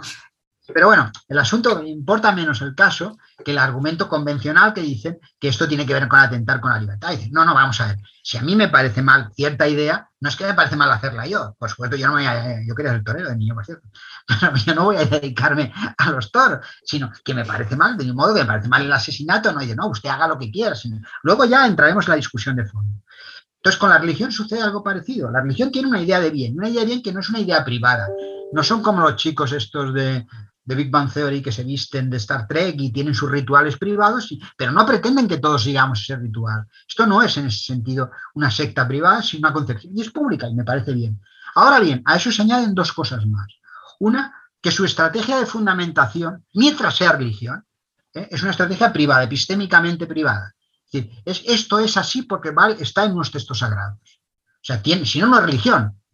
Otra cosa es que me pueda decir sobre el aborto. Me dice, no, no, aquí hay un problema de autonomía, el argumento, no sé qué. O sea, pero si me apela a que la vida es sagrada, este es un argumento que no es un argumento atendido, o que está esto en, un libro sagrado. Y hay un punto en donde cualquier religión tiene que dar salto a algún texto sagrado o algo parecido, ¿no? ¿eh? No, no tiene, tiene, que decir esto, es porque en algún sentido forma parte de una herencia, una tradición, o cualquier argumento que podamos dar es una variante de eso. Y son argumentos que inevitablemente no son argumentos que podamos dar para todos. Otra cosa es que yo te diga, yo soy cristiano, pero te voy a dar argumentos, razones que valen para todos, argumentos públicos. Y entonces, pues entonces ya está bien, tú te has desprendido de eso como argumento de fundamentación epistémica, ¿no? Pero no puedes darme argumentos que solo valen para ti, que es el problema del nacionalismo. Es que lo siento yo. ¿Y a mí qué? O sea, ustedes mi argumento es atendibles para todos. Y luego eso se sella con la idea de que, ay, si te metes con ellos, los ofendes, ¿no? Porque hay que respetar las blasfemias y tal. Y yo me puedo cagar en Lenin y me tendré que poder cagar en cualquier divinidad, ¿no? Fueran parte de, la arena pública, ¿no? Me parecerá una grosería o no, pero de ahí a prohibirlo, o sea, cualquier, las creencias religiosas no debe tener un blindaje especial, porque si tú me estás diciendo que quieres decidir sobre la vida de todos, que tu argumentación tiene un privilegio que yo no lo puedo entender. Lo mismo valdría para la perspectiva de género. Y además, si yo me meto, me estás diciendo que eh, cuidado que esto es casa y que no se puede decir, hombre, esto jugar con las cartas marcadas, es el nacionalismo pasa. La democracia para una democracia que sean preferencias desnudas, por aquí se vota y nadie tiene que dar razones de tal. Pero si tú te estás comprometido con el debate público, has de meterte en este, en este arena. ¿no? Y esa es, esa es la parte con la. Luego la otra parte, dos, puntos, dos cotas sobre la idea esta que dice, y es, importante, ¿no?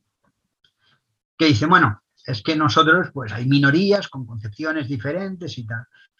Mire, eh, que esto, por ejemplo, el nacionalismo lo ha utilizado diciendo los catalanes pues, nunca podrán ser una mayoría dentro del conjunto de España, y pues coño, los de Extremadura, que son menos, todavía menos. O sea que si ese es un argumento, vamos dados, ¿no? Y lo de no existe.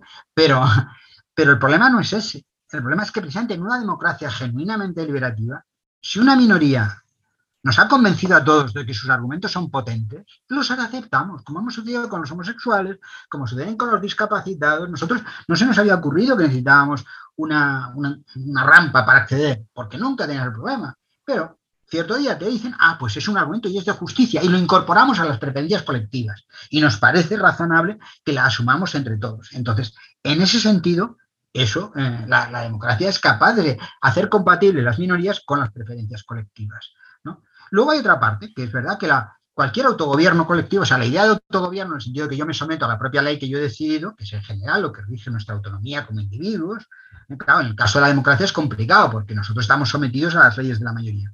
Pero lo más parecido que tenemos a eso es que si mis argumentos han sido atendidos, mi voz ha sido escuchada y se ha procedido a razonar y discutir, al final yo estoy sometido porque en alguna medida han sido ponderados mis argumentos y me veo sometido a esa ley de todos. Eso me parece la idea resignada de la idea de irme a la selva y vivir solo y estar sometido a mi única ley, ¿no? Y bueno, estar sometido a las externalidades del mundo, ¿no? Y de la naturaleza. Pero Bueno, eso me parece un argumento atendible, ¿no? Y es evidente que hay una tensión ahí, que yo al final, que está en minoría, pero al final se ha de votar, la ley de mayoría se ha de votar. Y al final la Corte Suprema, cuando lo mide con si es compatible con el constitucional o no, también se vota por mayoría. La ley de la mayoría es un respeto a la autonomía de cada individuo y una mayoría tiene esas razones para imponerse. Eso es indiscutible, ¿no? El argumento que acabo de reproducir es el de Baldro, cuando dice, bueno, cuidado con esas Cortes Supremas que deciden porque tienen capacidad legislativa sin tener representatividad. Es un argumento no despreciable con sus... Entonces, en ese sentido me parece. Y luego lo que tú estabas diciendo, pues va aquí, no, sí, va el otro y suelta su rollo y dices, bueno, pues aquí a mí me ha llegado un punto, ¿se ha centrado o no? ¿no? Bueno, ahí me ha admirado Cohen y dice, bueno, cuando Nozi te dice que tienes el derecho a tu propio cuerpo, esto hay que tomártelo en serio las implicaciones cuando él dice, ¿no? Porque entonces yo tengo derecho a las cosas que forman parte de lo que yo he trabajado y, una argumentación más o menos mística. Pero eso es un reto intelectual. Ya voy a decir algo así, muy, yo creo que defiendo mucho a izquierda, es que yo creo que la trama moral compartida es muy superior a la que a veces nos damos cuenta. Te voy a poner un ejemplo que es, bueno, típico. O sea, yo he defendido mucho que el principio de ciudadanía, si se quiere condensar en una variante del igualitarismo, aunque a mí me interesa, el de ninguna desigualdad sin responsabilidad. Es decir, si tú criticamos el antiguo régimen porque un señor que nacía con sangre azul o nacía en unos territorios específicos tenía unos privilegios que le estaban negados a otro. ¿no? Los, derechos históricos de los vascos, ¿no? Tú porque eres de aquí tienes un eso no es mérito ni esfuerzo tuyo, ¿no? Precisamente esa desigualdad entre nosotros no es resultado de una elección responsable tuya, sino de un azar, un azar aleatorio y por tanto no mereces eso que a ti te corresponde, que te ha, que te ha venido dado. Precisamente por eso cuando ampliamos el concepto con el sufragio universal, pues decimos ser hombre o ser mujer, es una cuestión biológica y sin embargo no podemos privar, por tanto, del derecho al voto, algunos privilegios que teníamos los varones. Ser negro, ser blanco, otro tanto. Y hemos ido ampliando el concepto porque esos son azares de la naturaleza que no merecen mayor premio que ¿no? Entonces, claro, pues si amplías ese concepto y dices, oye, si yo he nacido en San Gervasio, es decir, un barrio poderoso de Barcelona, ¿eh? tengo acceso a una educación, tengo acceso a una sanidad, tengo un montón de recursos que a otro ciudadano, por haber nacido ahí, precisamente por eso yo estoy en favor del impuesto de sucesiones porque digo, es que esto es una desigualdad de fábrica cuando no está asociado a elecciones responsables. Y entonces te parece liberal y tal y cual. Digo, pero tú no eres el que me estás diciendo que cada palo aguante su vela. Tú no eres el que me estás diciendo que el Estado no te tiene que proteger cuando tomas unas decisiones arriesgadas. Tú eres el que me estás diciendo, por ejemplo, y a lo mejor es razonable, que el tío que fuma como un cosaco, pues sabiendo en qué condiciones el Estado no le sale a buscar un seguro privado en lugar del Estado, porque no tenemos por qué asumir sus decisiones responsables, si eres tú el que me estás apelando a la libertad y yo estás asumiendo el concepto de responsabilidad, me tienes que comprar todo este argumento. ¿eh? Y entonces, si estamos ahí, lo que vemos es que en el fondo esa trama última normativa es muy parecida. Tú puedes hacer un salto ya, muy templado, es decir, no hay libertad, libre determinación, ¿eh? el concepto de responsabilidad es una superstición, el concepto de dignidad es una variante del viejo concepto de alma, ¿no? o miles de cosas así que, se puede argumentar, pero compra el lote, compra el lote, compra el lote porque estás penalizando a la gente por sus acciones y va a la cárcel. Y como de momento prescindir de esa trama conceptual al estado actual de nuestra ciencia, y concepto de libre albedrío es complejo, desde los experimentos de Libet, que luego no han resultado que no eran tan convincentes como parecían, aquellos que parecían que nuestras decisiones estaban tomadas antes de que nosotros las tomáramos, y que nosotros en realidad tomábamos nota de algo que sucedía, había indicadores de que antes que nosotros queríamos tomar la decisión, el cerebro había tomado la decisión por nosotros, para decirlo bruto, pues eso ya, pero vamos, sí, seguramente puede haber razones, ¿no? Y razones incluso para desvincular el encerrar al cáncer de sus acciones responsables, como puede suceder con, los violadores patológicos, ¿no? Es una enfermedad, y es una enfermedad, pero ni modo que aislamos al tío que tiene eh, un virus que es brutalmente contagioso, pues a un tío que aunque no es responsable, pero, esos son conceptos que se pueden discutir, los discuten. Pero o compramos todo ese lote y tela institucional, o en el otro estamos casi todos de acuerdo, en una conquista de la izquierda. Por eso cuando yo digo que la izquierda ha conquistado el estado de bienestar, la educación, todos hemos asumido que, por cierto, que también nos plantea problemas de justificación de las fronteras, ¿no? El tipo que ha nacido al otro lado de la frontera, es por el hecho de nacer unos metros más allá, su vida es mucho más miserable y eso no es resultado de su elección. Y por eso mi crítica en parte del nacionalismo, que es querer decir a un igual, convertirlo, privarlo de derechos.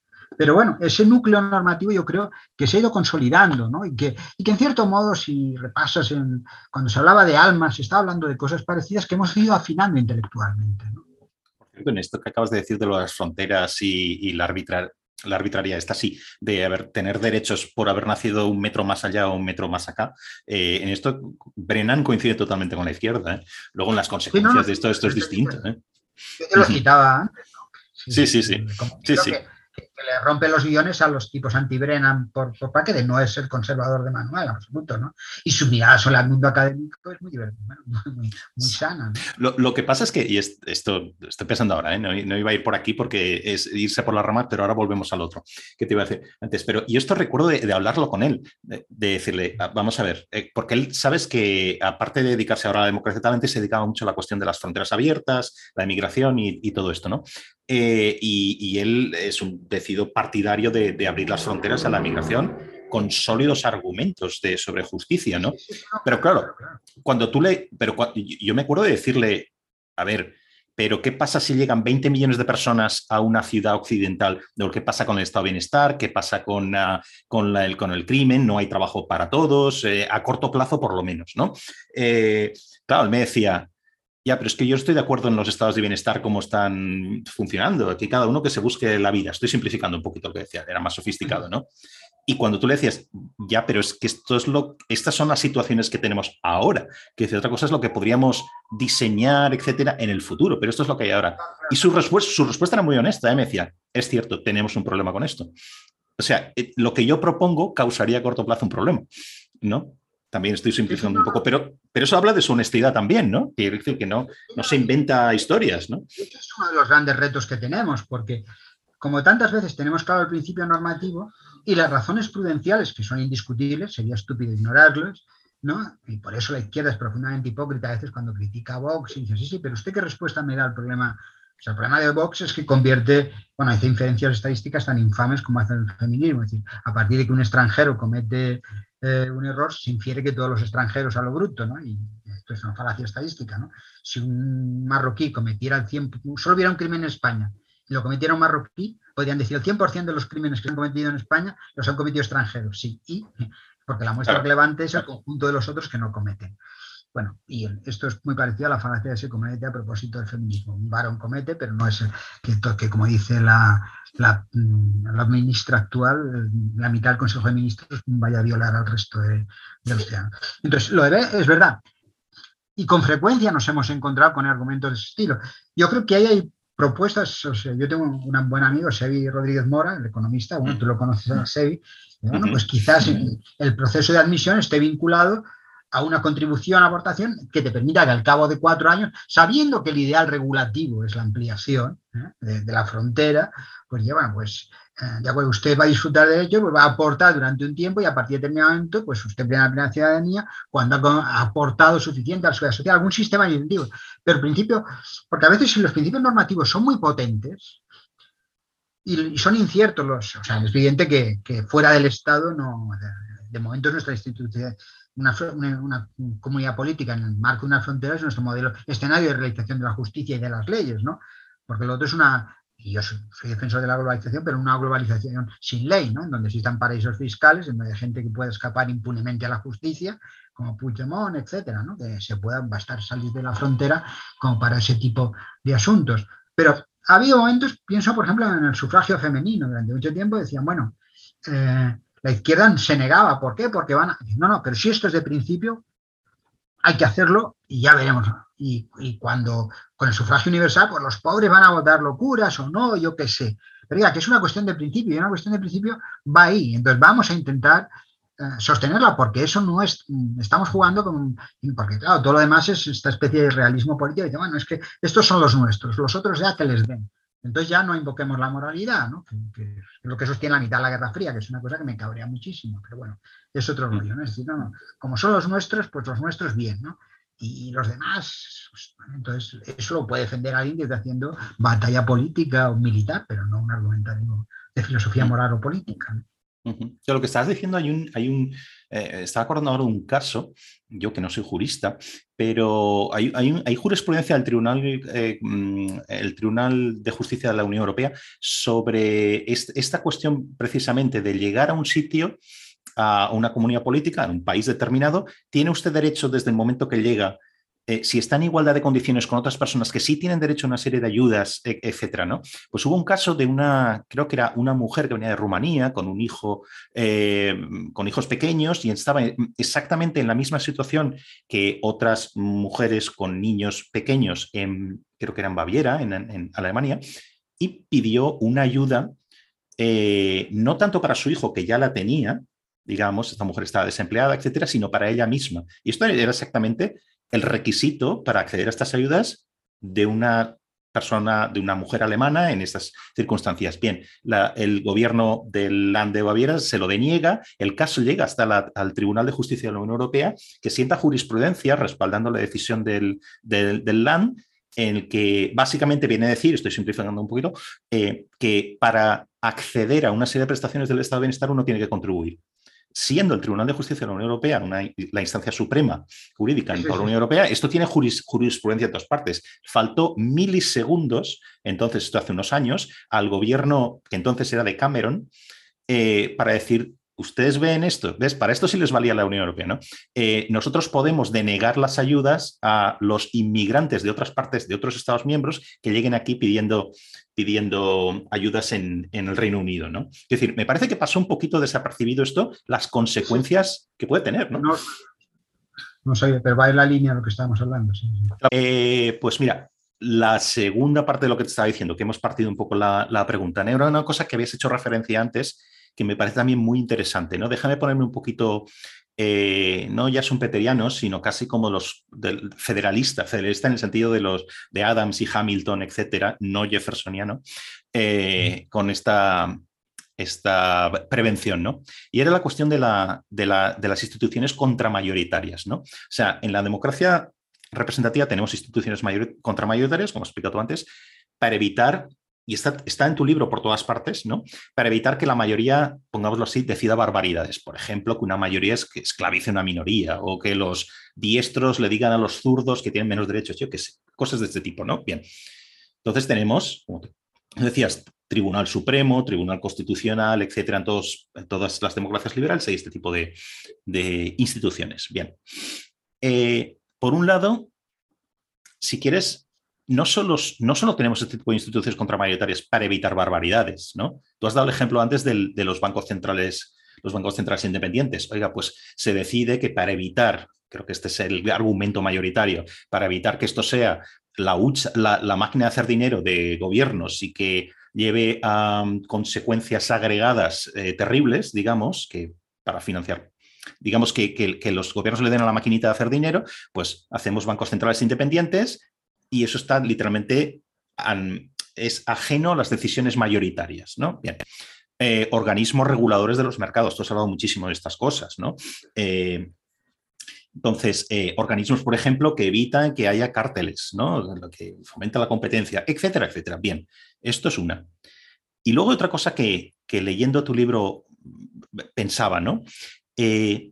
¿Qué pasa en el caso de las instituciones contramayoritarias en una democracia que estuviera más basada, o si quieres, basada completamente en la deliberación? ¿No necesitaríamos ahí también este tipo de instituciones? Porque ¿quién garantiza ahí los derechos? ¿no? Los derechos de todos, especialmente los derechos de las minorías. ¿no?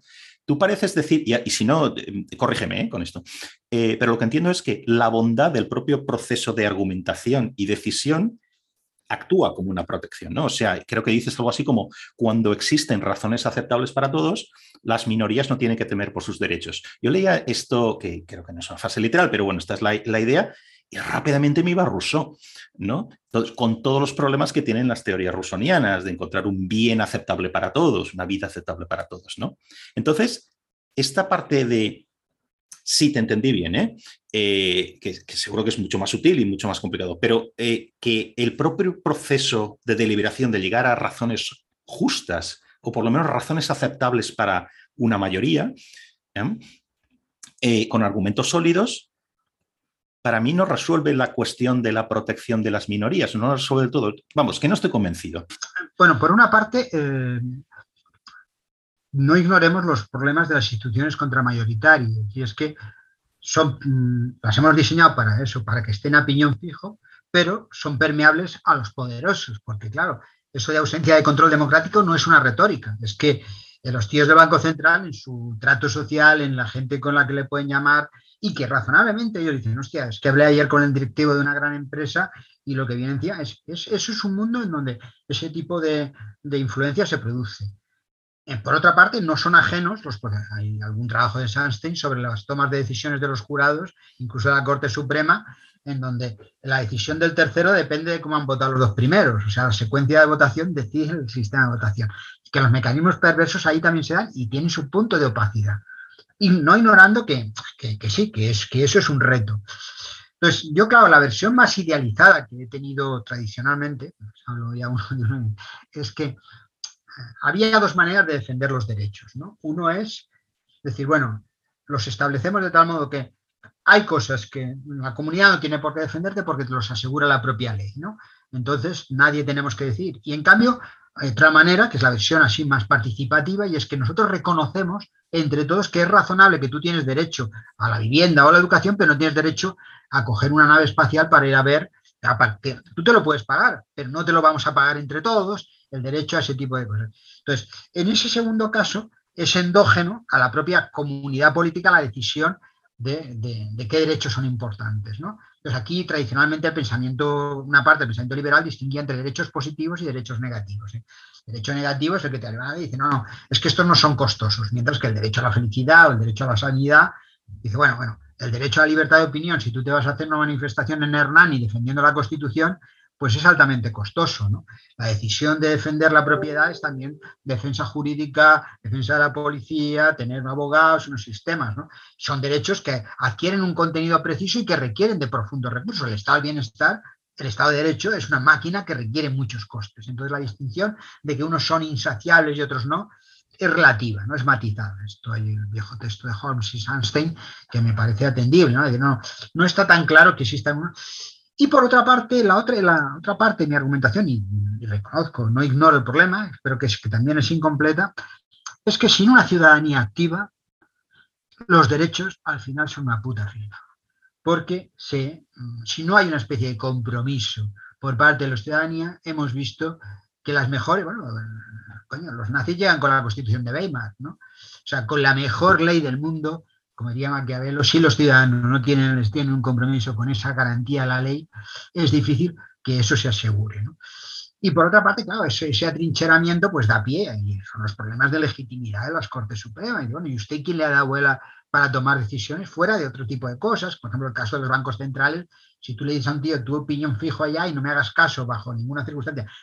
Ulises cuando le dice, átame al palo y aunque yo te dé una orden después, no me desates, y el barco se empieza a hundir, y él dice, desátame porque esto ya es otro rollo, pues, pues hay una necesidad de cambiar el escenario. Entonces, no, no ignoro que ese es un problema, un problema real, ¿no? Y no se puede hacer una versión idealizada de las mayorías, pero cuando vemos que las, no voy a ser pinqueriano, lo soy a largo plazo, pero que la conciencia moral de las sociedades se modifica, que hemos ido corrigiendo intuiciones, y que después es cuando se han atrincherado en derechos, cuando ya el conjunto de la población pues, ha asumido el matrimonio homosexual, los derechos de los animales o consideraciones que nos parecían, o el voto de la mujer, a una aberración contraintuitiva hace 100 años, eso ha sido más un proceso de compromiso ciudadano que después hemos atrincherado jurídicamente. ¿no? Pero vamos, son terrenos inciertos, no, no hay o sea, no, no creo que, que estamos siempre en esa tensión pero piensa en el derecho de las generaciones futuras. Seguramente es un caso en donde dicen, o lo atrincheramos, o el votante, tal como es hoy, que le den por saco a los que vengan. En los mecanismos de democracia con, presente, contemporáneos. Por cierto, ligándolo todo ya en salto mortal con tu artículo de hoy, otro chiringo que se ha propuesto es, eh, ¿no lo proponía Rejón el de un ministerio de las generaciones futuras o, algo así? Seguramente esto no tiene nada que ver con lo que esté con tu planteamiento de ahora mismo. No, claro, claro, no. pero sí el reconocimiento de que, hay, de que nuestras decisiones de consumo se están generando externalidades a agentes que no están en condiciones de votar y como no votan, vamos a votar contra ellos. Es como si tú vas a Brasil, es una atención a los ciudadanos del mundo, en vez de crecer al 5%, vamos a crecer al 2%, procurando que la selva pues eh, cuidarla. Con los votantes dirán que den por saco al planeta. Oye, no hemos hablado nada de izquierda y a mí me gustaría, o, muy, muy poco, en el sentido de una pregunta así. Em, y me gustaría acabar pues con... Muy desanimado estos días, o sea que no sé si esto lo va a... Como se dice en inglés, Welcome to the club, ¿no? Que yo, estoy desanimado no, con eso y con mil cosas. Pero bueno, eh, entonces, estaba leyendo otro libro tuyo, mira, lo tengo por aquí, esta pila de libros, Proceso Abierto, el socialismo después del socialismo. No solo hablas de izquierda en este de, izquierda, de republicanismo, de justicia distributiva eh, y de todas las instituciones en que se encarnan todas estas cosas en toda tu obra, ¿no? Pero, pero estaba pensando algo que es muy, muy general, si quieres, y es que eh, hicimos otro programa, hemos hablado de esto mil veces eh, sobre la izquierda reaccionaria y todo esto. Y estaba pensando otro aspecto de esto, ¿no? Que esto es inacabable. Eh, en la izquierda actual, ahora me dirás tú qué, piensas, aunque lo intuyo, en la izquierda actual, la izquierda política, no tanto la izquierda académica, no oyes casi nunca nada de izquierdas, lo que dicen los, los políticos de izquierdas, ¿no? Hay eslóganes, hay frases huecas, pero realmente no hay una discusión intelectual de modelos de justicia distributiva, formas para mejorar la democracia, de abordar asimetrías de poder, mm, desigual acceso de oportunidades, etcétera. No hay, no hay, y de instituciones en las que pueden encarnarse todo esto. No, hay, no escuchas nunca nada de esto por parte de los políticos de izquierdas. ¿no? Entonces, si hablamos mucho de la izquierda reaccionaria, ¿no? Eh, por, por woke, por antiilustrada, etcétera. Pero a mí me parece que la izquierda política, la que tenemos, digamos, también es una izquierda muy hueca, ¿no? Por, por incomparecencia intelectual, no sé si vale esta expresión, ¿no?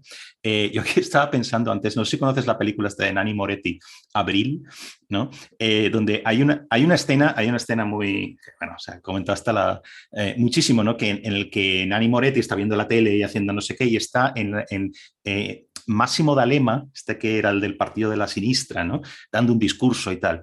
Y, Moretti le grita a la tele, D'Alema, di algo de izquierdas, di algo de izquierdas ya, hombre.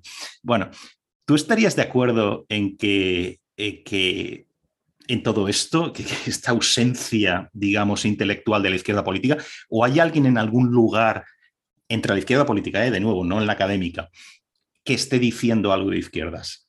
Bueno, o sea, por una parte, que, y esto lo he dicho alguna vez, es que el programa de izquierda eh, ha muerto de éxito en parte. todo lo que era una parte de las reivindicaciones históricas de la izquierda hoy forman parte de ese paisaje moral compartido que en algún momento aludía. Si tú miras el manifiesto, pues el sufragio universal, bancos centrales, la educación pública, nadie está contra el bienestar, bueno, nada, pero, pero una parte de esas conquistas, que el estado del bienestar también es un problema complejo, porque no es ingeniería genuina, sino decantación de procesos históricos. Entonces hay una parte que ha sido realización de ese proyecto. Por otra parte, ahí sí que es verdad que buena parte de los protagonistas sociales que tradicionalmente, eran pues un tipo de clase obrera, eh, vinculado a unos procesos de producción en condiciones homogéneas con preferencias estrictas, se ha atomizado. Entonces, buena parte de, esos protagonistas de, ese momento esplendoroso de la izquierda, pues han tenido, tienen menos presencia. Y esto es curioso porque para una parte importante de la izquierda Ah, que ahora vive con, mira, y miramos con nostalgia los momentos de las tasas de impositivas de Estados Unidos para, impuestos de sucesiones y tasas del IRPF del 50, 60, 30%, todo aquello era repugnantemente socialdemócrata y, indecente. Y solo se contemplaban pues la nacionalización y el socialismo fetén y tal y cual, ¿no? Y ese mundo. Félix, 90%, 90 del tipo de sobre la renta marginal justo después de la Segunda Guerra Mundial. Tela. Tela, sí. Con lo cual también la derecha tendría que decir, oiga, que el mundo ha estado ahí, no estaba mal y sobrevivimos, ¿no? porque cada mañana, pues, algunos profetas de las ondas están diciendo que nos expolian, ¿no? Entonces, ese mundo se... Y sin embargo, eh, ese momento, que en ese momento la izquierda lo condena, pero ese, y bueno, pues ese mundo es un mundo que, parte de ese, de, ese, paisaje mental forma parte de eso. Yo precisamente el reproche que le he hecho es que contra ese mundo que se había levantado contra los valores de la tradición, la herencia, la identidad de la religión, es lo que la izquierda ha rescatado, todo aquello que la izquierda había condenado. ¿no? Y se produce una especie de desajuste entre unos y otros.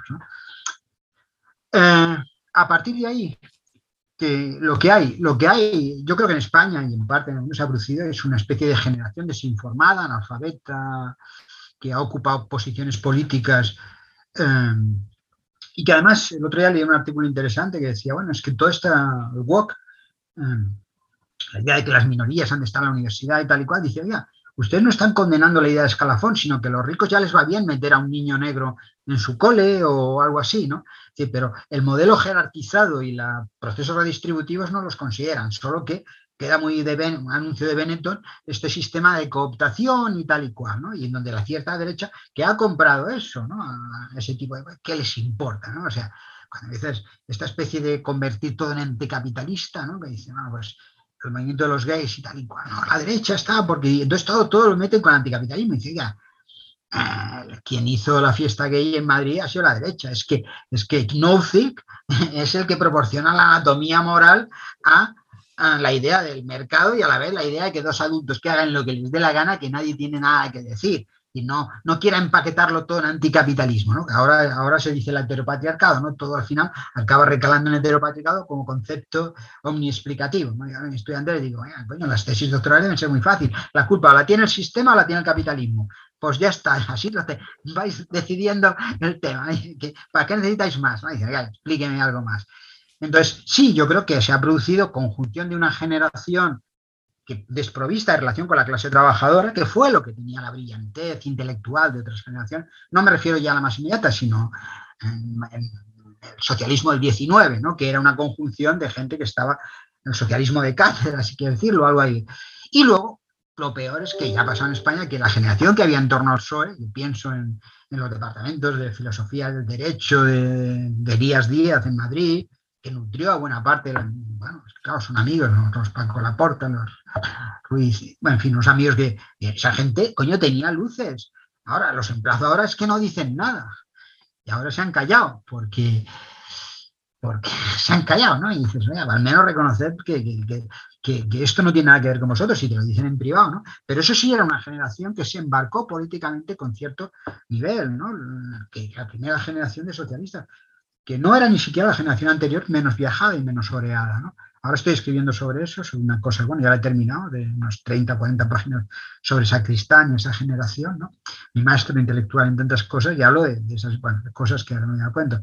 Pero sí, es verdad que se ha producido, que no hay, que hay proyectos intelectuales, yo creo que hay economistas por ahí, Mira, Piketty habrá cosas tronadas, pero es un tío que, ha pasado los registros de la academia, y no, no se ve, hay otra serie de economistas, ¿no? Eh, que, tienen propuestas, pero el vínculo que se tradujo tradicionalmente entre, movimiento obrero e intelectualidad, para así decirlo, y, movimientos emancipatorios, eso se ha quebrado. Ahora hay usos y costumbres que, se han enloquecido con, con el WOC, ¿no? y, acallamiento de la discrepancia. ¿no? Hoy he visto que a Chomsky decía, lo colgaba en el muro, ¿no? no se lo he visto, Chomsky decía, yo siempre he defendido que en cualquier universidad se puede defender cualquier idea y hay que ir a combatirla, pero con discusiones. ¿no?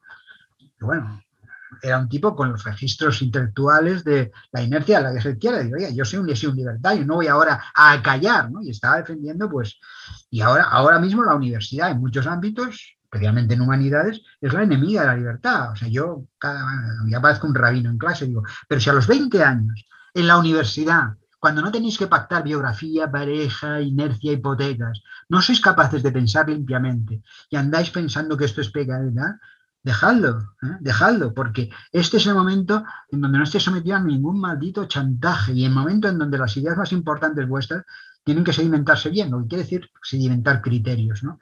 Pues en cambio, la generación política que ha surgido, la de Podemos, eran gente adoctrinada en dogmas de una, de una generación anterior y que ni siquiera tenían la forja eh, moral y desde luego intelectual de haber leído debidamente como se debía leer.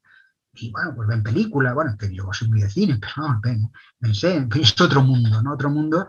Y, y, seguramente por circunstancias materiales. Hoy un artículo esbozaba una idea. Es una generación que no tuvo oportunidades laborales de encontrar otro sitio, de, de, de, insertarse en la universidad de un modo sencillo, que en parte te ha pasado a ti, que, que, que coño, que has tenido que dar vueltas por el mundo, ¿no? No sé si estás todavía en ese trance. ¿no? Sí, esta, esta condición cíngara no, es, difícil dejarla, ¿no? Pero, pero, pero bueno. Oye, pues si te parece que sirva esto como para un emplazamiento, una futura charla, eh, que tampoco es que necesitemos tú, y yo muchos motivos, pero para hablar estrictamente de, de, cosas, como decía Moretti, cosas de izquierdas. Y, ahí prometo, ser, prometo ser muy abogado del diablo y muy tocapelotas, eh, pues ya te, te, voy a liberar, si quieres, porque llevamos un par de horas charlando, ¿vale? Muy bien, pues muchísimas gracias, Félix. Siempre sabes que siempre es un, placer, ¿vale? Muy bien. Bueno, pues, ya me avisas cuando esto esté circulando y lo vemos. Muy bien. Muy bien. Pues un fuerte abrazo, Félix.